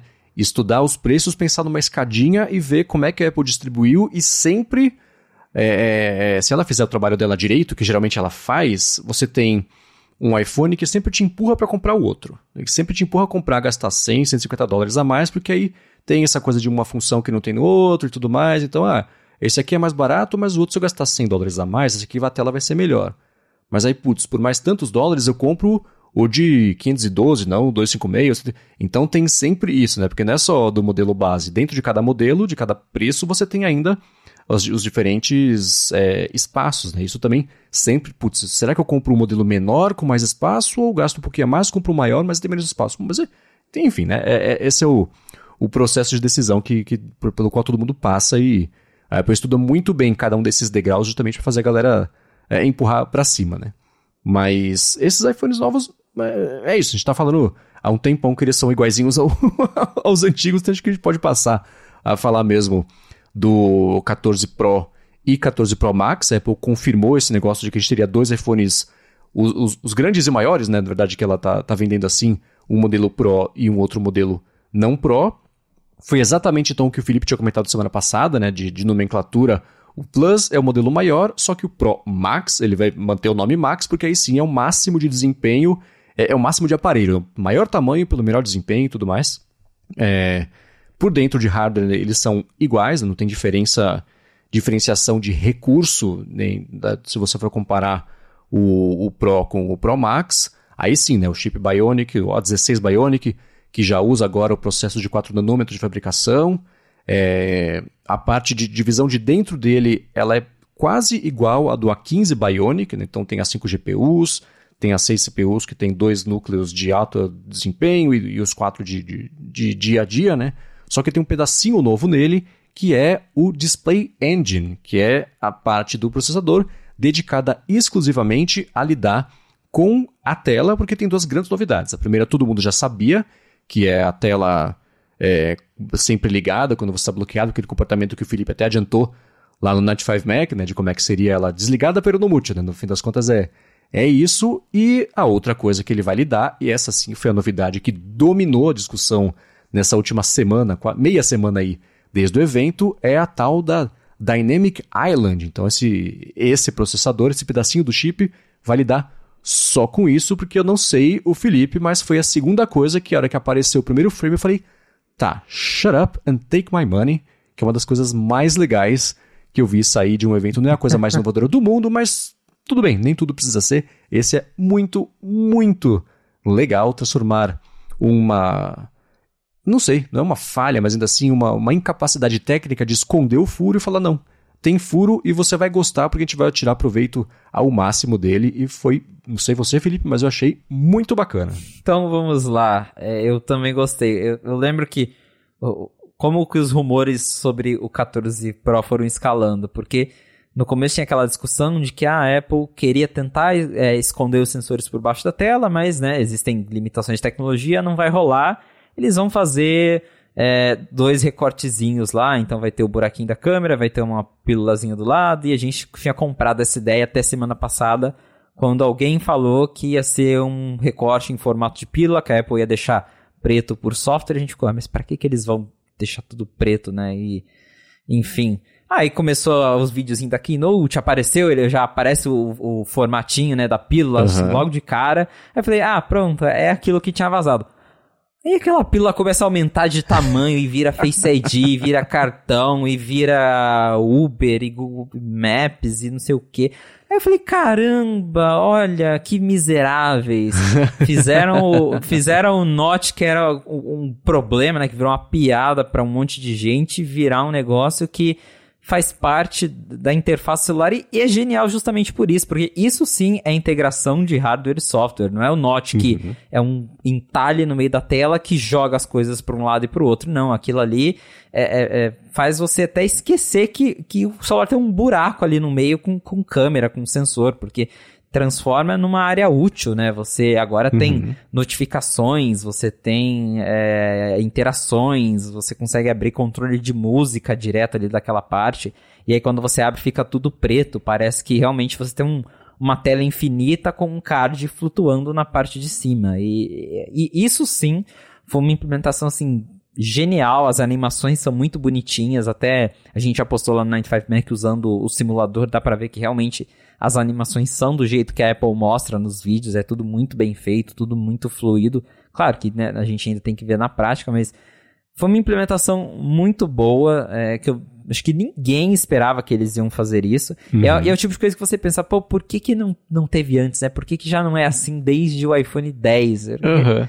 É, é, é, é, muito mais legal do que o Note que tá ali realmente só comendo um espaço da sua tela pra nada. Não pra nada, né? Tá ali porque precisa ter os sensores, mas o jeito que eles fizeram agora de, de, de tornar aquilo ali um, uma área não, não só útil, mas que acho que agora sim também vai ser uma nova identidade do, do iPhone ter uhum. esse, essa barra ali em cima.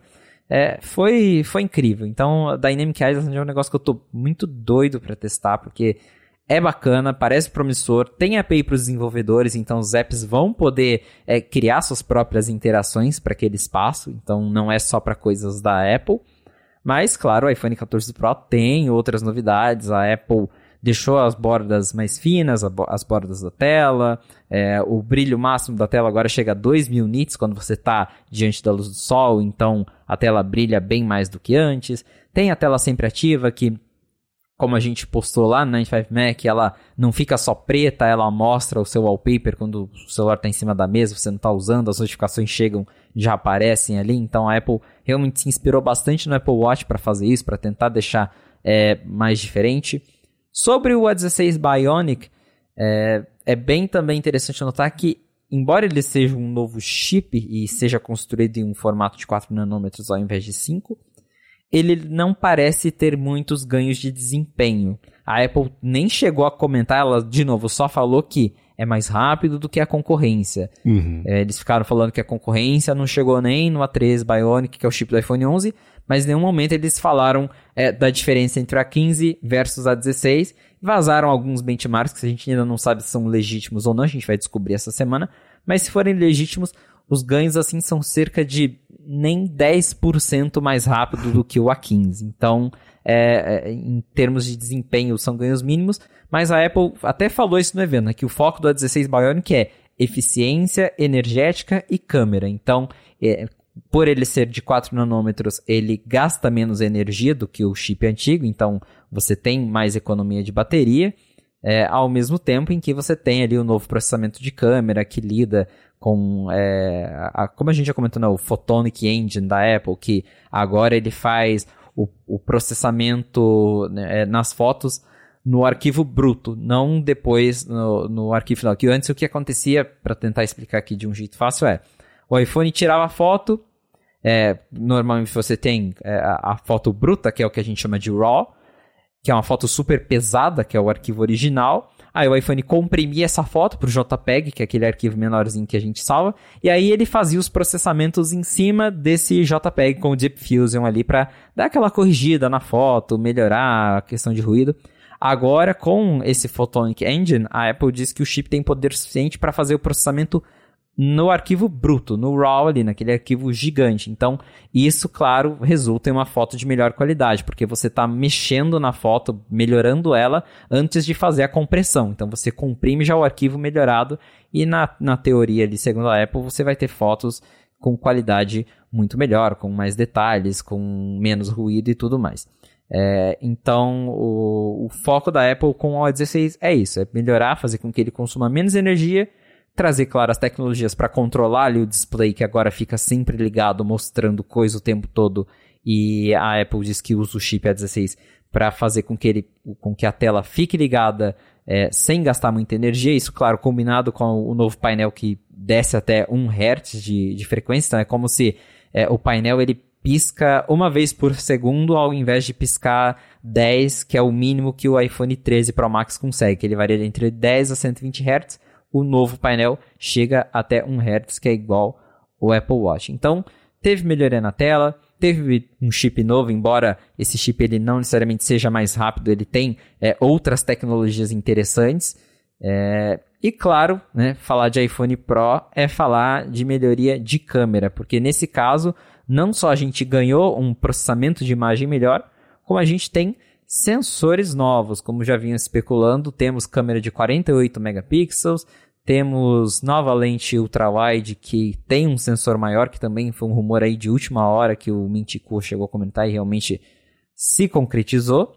E com câmera, estou bem curioso agora para testar na prática, porque é o primeiro iPhone com salto em megapixels desde o iPhone 6S em 2015, que desde então a Apple vinha, né, reciclando 12 megapixels, 12 megapixels. Era meio que um número mágico ali da câmera do iPhone e agora pela primeira vez a gente teve um salto em megapixels na lente principal, as outras continuam sendo de 12. Ele também tem a câmera de selfie do iPhone 14 normal, que melhorou para fotos noturnas. Mas vale lembrar que não teve vídeo 8K, como alguns rumores especularam. Então uhum. aumentou a resolução, mas não foi dessa vez que a Apple aderiu ao 8K. Mas no geral, para quem gosta de câmera, o iPhone 14 Pro e 14 Pro Max parecem ser bem atrativos. É, a parte de, de, de processador, eu acho que até justifica do lado da Apple não ser uma grande melhoria, se aumentar 10, 15% de desempenho. Processador, eu acho que comparando com tudo que a Apple faz ela sozinha, e você comparar com o que a concorrência faz, processador é o que ela está mais distante, ela está umas 3 voltas à frente de, de capacidade técnica, ela tem de fazer um processador que entregue isso tudo de desempenho versus a energia que isso consome. Isso é para os iPhones, isso é para iPad, isso é para Mac, né? Então, é, mesmo que ela tire um ano de férias, mesmo que não saia nada de novidade no processador, ainda assim vai ser difícil algum outro dispositivo chegar a ter esse mesmo desempenho por esse consumo de energia. Então, ela sabe disso, então não vai ficar investindo os tubos em uma melhoria de 200% de um desempenho que já está muito à frente do que a gente precisa no dia a dia. Então, tirar esse ano meio de folga com isso, eu não vejo como um problema, né? Todo o resto é, relativamente copiável pela concorrência. Eu tenho certeza absoluta que já já vão começar a aparecer outros telefones com ideias bem parecidas com esse lance da Dynamic Island. Isso aí vai virar padrão de, de, de, comportamento de mercado. Um telefone, o funcionamento de um telefone vai ser assim, eu acho, muito em breve e, e daqui em diante, né? É, você falou sobre esse aspecto novo do iPhone, eu acho que isso mata um pouco a nossa dúvida do que, que seria para a Apple ter uma coisa icônica que representasse o iPhone no, no íconezinho do site ali. É isso, é essa Dynamic Island, e me faz acreditar, inclusive, que a gente vai ter uma tela assim por muito tempo ainda, e não vai ser mais aquela coisa que estamos caminhando para um futuro sem o notch ali, sem um, um, alguma coisa ali em cima. Não, isso agora é parte. Um telefone é isso, pelo menos para a Apple, de agora em diante. Né? A parte técnica ela está melhorando, então ela falou. Agora, o módulo do Face ID ocupa 30% a menos de área eles colocaram o sensor de proximidade, ele fica agora embaixo da tela, a primeira coisa que vai ficar sob o display, ainda assim vai funcionar, o display não interfere do funcionamento, mas ainda assim eu acho que essa Dynamic Island é, é, vai ser daqui para frente a cara do iPhone, é, assim como mais do que o Note que está aí faz relativamente pouco tempo, né, pintou no iPhone 10, o botão Home foi por muito, muito tempo, até hoje você bate um, um a gente bate o olho em qualquer ícone que vem em, em de telefone em mercado, coisa assim, ainda é o botãozinho home ali, virou o ícone do que é ser um smartphone. Então essa Dynamic Island vai ser assim. A parte técnica dela é muito legal. Né? Eu vi o pessoal dando uma estudada.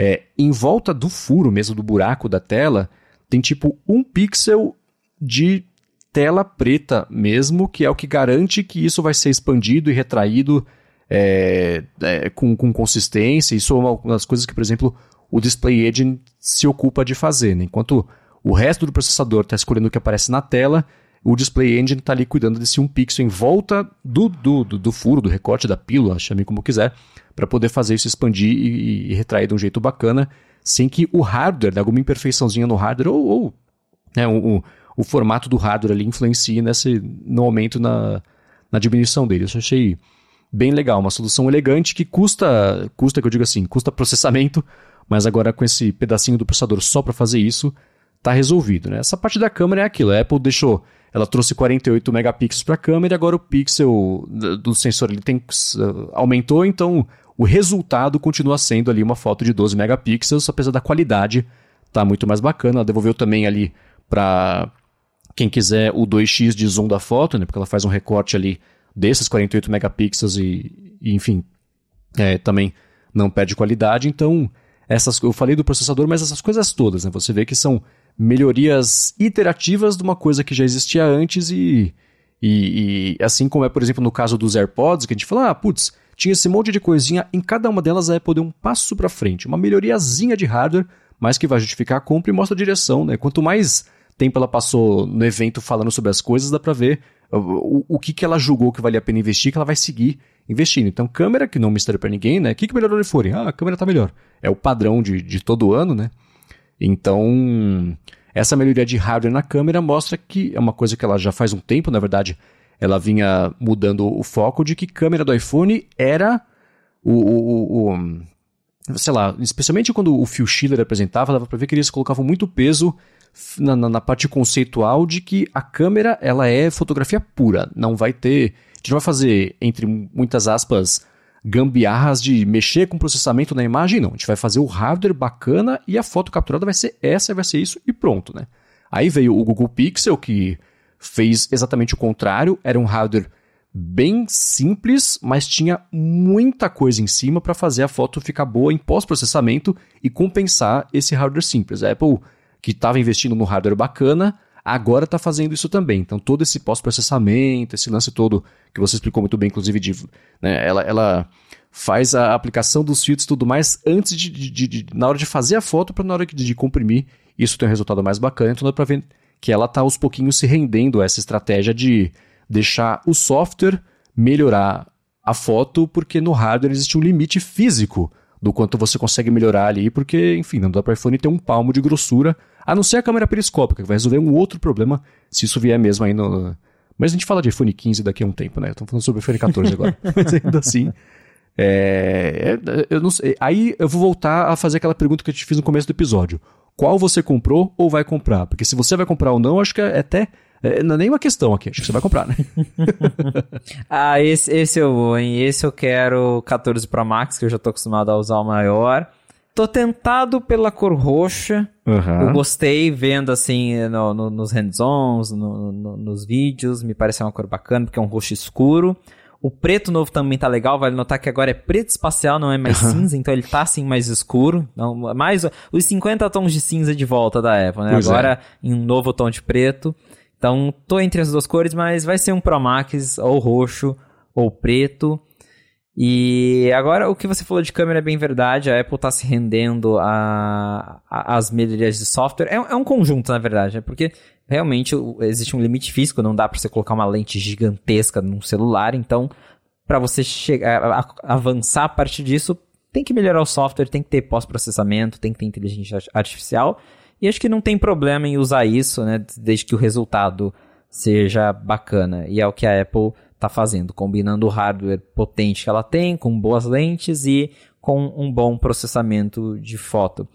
E para a gente fechar aí com a Dynamic Island, é, fechar não, que ainda tem mais um assunto para a gente comentar, mas para a gente falar aí da, mais um pouquinho da Dynamic Island, é, tá, tá claro que isso vai se tornar um padrão porque tem um nome. Né? O uhum. Note nunca teve um nome. A gente que chamava de Note, de entalhe, de recorte, de qualquer coisa, mas a Apple nunca deu um nome para aquele espaço. Era é, é, a câmera True Depth, mas é, é, era falando dos sensores, né? Não... Era tipo sensor housing, era uma coisa bem técnica, sem qualquer é, é apelo exato, mercadológico. Exato. Agora não, você vê que a, a, a, Apple já lançou né, uma propaganda do, do 14 Pro, e a primeira coisa que mostra no vídeo é a luzinha assim se formando no formato da pílula. Então, assim, é, é realmente algo que veio para ficar. E não necessariamente vai desaparecer é, com a evolução do hardware, porque a Apple pode criar um sensor ainda menor e manter lá o, a, a, barrinha preta, porque virou, vai virar um, um, uma barra utilitária do iPhone. Né? Então, é, não importa se o sensor diminuir, se daqui um ano ela enfiar o Face ID embaixo da tela e ficar só o buraquinho da câmera, vai continuar tendo a barrinha lá e vai virar uma identidade do, do iPhone que acho que no futuro deve chegar aí para outros modelos. E aí eu acho que um último aspecto dos novos iPhones, e isso vale tanto para o 14 e para o 14 Pro, é a questão da comunicação via satélite, que vinha sendo é, bem comentada aí nos rumores. A gente esperava isso lá para o iPhone 13, não teve. Veio agora para o iPhone 14. Mais uma vez, um recurso que a Apple fez bem voltado para a questão de, de emergência e como se fosse né, um, um seguro que você contrata para caso um dia você se perca no meio do nada, você consiga chamar é, um, um, auxílio. É, uhum. É, não vai funcionar no Brasil neste primeiro momento, segundo a Apple, o satélite é só para Estados Unidos e Canadá, mas a tecnologia vai estar disponível em todos os aparelhos, então, né, futuramente, se a Apple vier lançar o serviço aqui, vai, os aparelhos já vão estar prontos para isso. Achei bem interessante a, a, a ideia, embora a Apple diga que isso vai ter um custo, mas ela não diz qual vai ser esse custo. Então, assim, tá lá é, quem comprar um iPhone 14 ganha dois anos de comunicação via satélite. Preço, descubra daqui dois anos. É, eu acho que é, nem a Apple soube precificar o, o, como que ela vai cobrar isso, como que ela vai cobrar isso, mas ela diz que é só nos primeiros dois anos que vai ser de graça.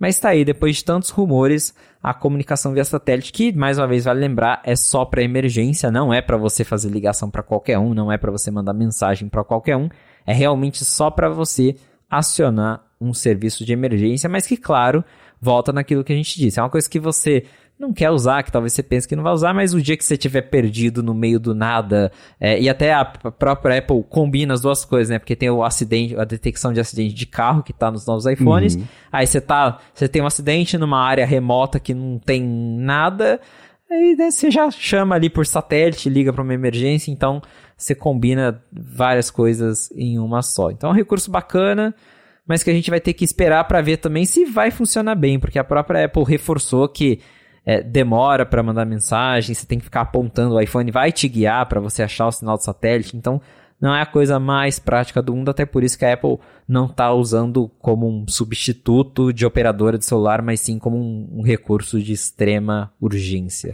É, essa parte de precificação é muito curiosa, né? Porque ela foi falando sobre a função e como é bacana, a parte técnica e tudo mais, os satélites vai ajudar, a gente trabalhou com sistemas de emergência para reduzir o peso da mensagem, para comunicar isso, blá, blá, blá, e aí, ah, então vai ser isso, vai chegar e é um serviço de graça para os próximos dois anos e pá, e passa. Ele falou, peraí, volta, oi, peraí, oi?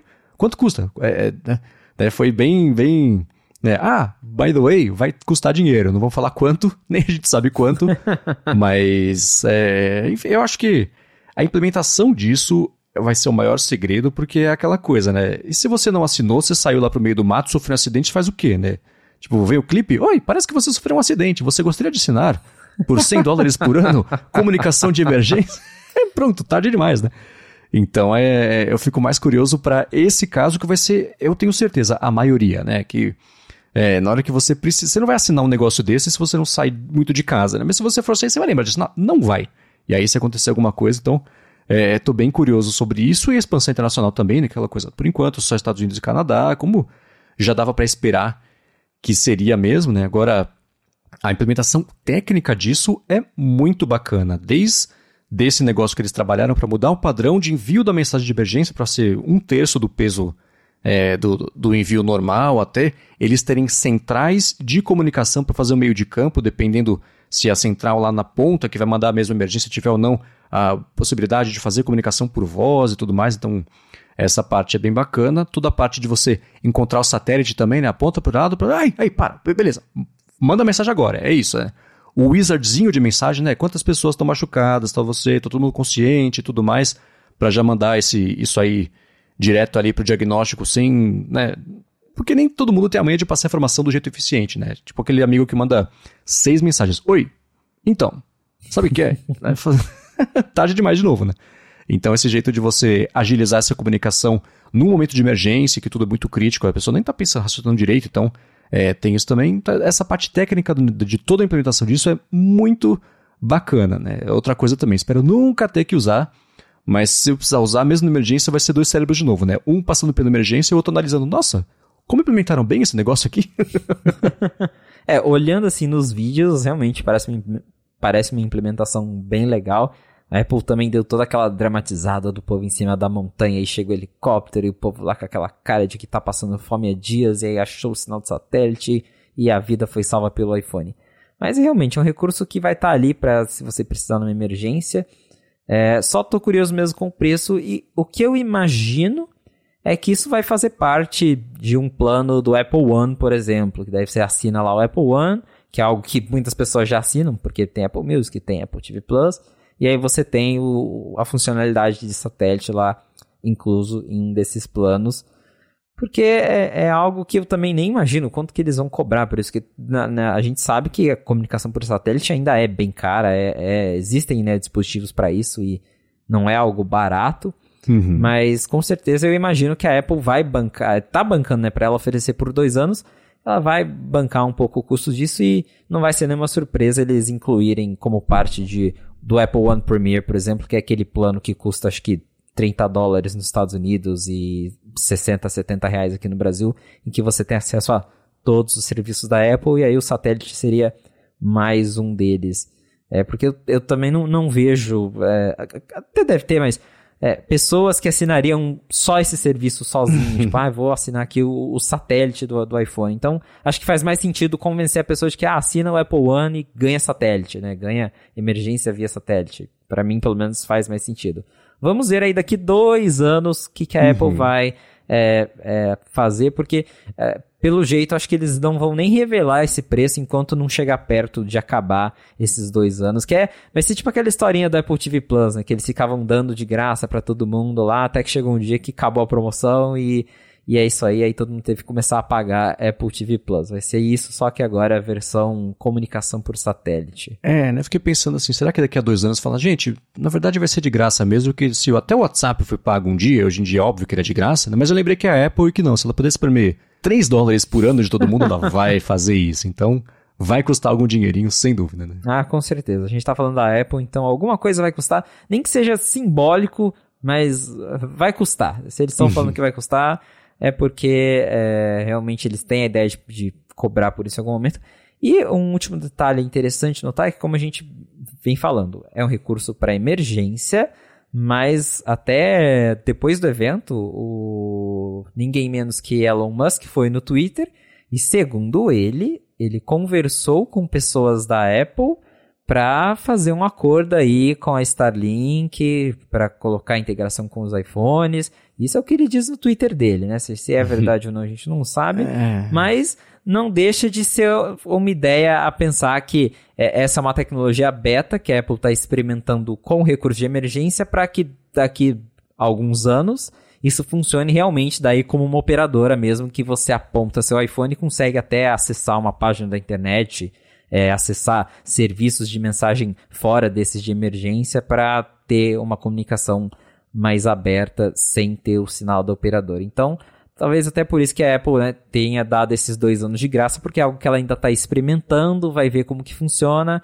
para expandir as funcionalidades nos próximos anos. Boa, vamos ver. É, né? Eu lembrei daquela conversa que o Elon Musk. Acho que o Tim, ele falou que o Tim Cook ligou pro Elon Musk para tentar comprar a Tesla. E aí o, o, o Elon Musk deu um preço, o Tim Cook falou um palavrão e desligou. Falaram, Tim Cook, ele falou, cara, isso nunca aconteceu, sei lá, larga o cara. Então, vai saber, né? Sempre. Vai saber. Esse... É, enfim. Agora, para finalizar aqui o episódio de hoje, pintou uma notícia nessa manhã, na verdade. Já o Menticou com, com a, o, as estimativas que ele faz, né? ele falou que deu uma espiada sobre a disponibilidade dos iPhones com, essa, com a pré-venda, né, que, que já começou na semana passada, nos principais mercados da Apple, versus o que ele sabe sobre expectativa e também sobre bastidores, e ele comentou que os dados preliminares, né, se você pegar a, a, a linha dos quatro ali, o iPhone 14 Pro Max, as vendas estão bacanas, a do iPhone 14 Pro, as vendas estão neutras, e os dois modelos normais, então o iPhone 14 e o 14 Plus, as vendas estão ruins, isso na comparação com a, a, o iPhone 13. Né? Ele comentou, inclusive, que o iPhone 14. Eu vou ter que tomar cuidado que eu vou confundir os nomes, tá? O iPhone 14 Plus está vendendo menos do que o modelo mini do ano passado. Então você tem toda a discussão sobre vendas baixas e, e que ficam abaixo do esperado para o mini. Parece que nessa, nessa primeira semana, meia semana de pré-disponibilidade, é, a coisa não está muito bacana para o modelo Plus do iPhone, enfim, o 14 normal. Batendo o olho, né, a gente pode comentar nos detalhes aqui algumas outras informações que ele, que ele falou. Ele comentou, por exemplo, sobre como é, se você pegar o, o, todo de iPhones, o iPhone 14 e o 14 Plus, então corresponderiam a 45% das vendas totais de iPhones, então o Pro e o Pro Max tem 55% e provavelmente o Pro Max tem a maior parte aí desses dois modelos Pro que está sendo vendido, que não é, na verdade, um mistério para ninguém, mas que a Apple já está vendo e vai decidir nos próximos dias e semanas sobre cortes ou aumento e ajustes, na verdade, de pedido de fabricação com base aí nessas vendas que, para pelo menos metade da linha, parece que então já abaixa um pouquinho do que a Apple esperava. O que o mercado esperava que a Apple ia esperar, né? Vai saber. É, que, que o Pro Max é o mais vendido não chega a ser uma surpresa, porque é o topo de linha e é o que chama mais atenção. E a linha Pro também tem mais novidades, então geralmente sempre são os Pro que vendem mais. É curioso isso do, do 14 Plus, porque justamente como você disse, tinha aquela questão de ah, o Mini não vende porque ele é Mini. Agora tem um iPhone grande que, pelo menos nesse primeiro momento, não está vendendo muito bem. Mas aí somam-se outros fatores. A gente está falando de um iPhone que, comparado ao 13, apesar dele ser maior, é, é, praticamente o hardware do ano passado, então quem já tem o 13 talvez né, não, não tenha vontade de atualizar só por causa que a tela está maior. E ao mesmo tempo a gente está falando de um aparelho que custa mais caro. Então, porque o, o 14 normal ele custa 700 dólares, mas o 14 Plus custa 800 dólares. E Lembrando de novo aquela questão da Apple usar os modelos para te empurrar para o mais uhum. caro. Aí você pensa, vou comprar um 14 Plus, 800 dólares. Aí você olha para o site da Apple e fala, pô, mas com 200 dólares a mais, eu levo o 14 Pro, que tem tudo de novo, que tem a câmera nova, não sei o quê.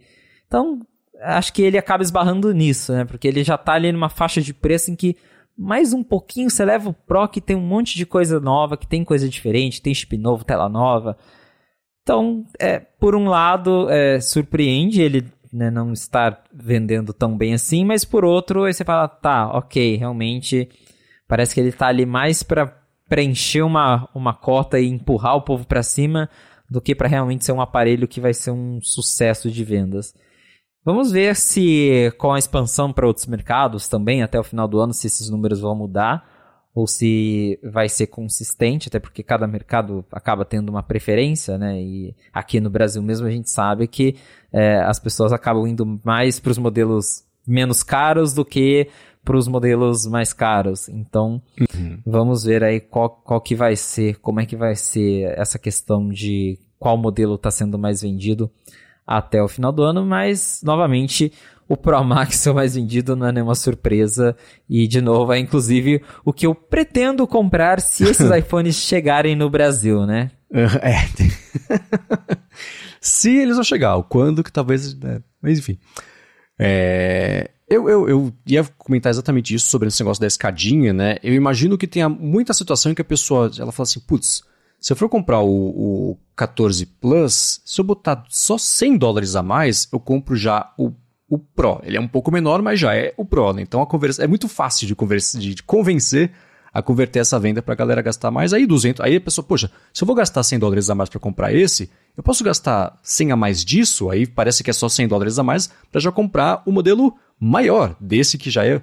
Então aí é, é, não é mesmo um mistério é, porque que aparentemente, muito, muito preliminar, né? Só informação de pré-venda que ele está jogando com disponibilidade e tudo mais.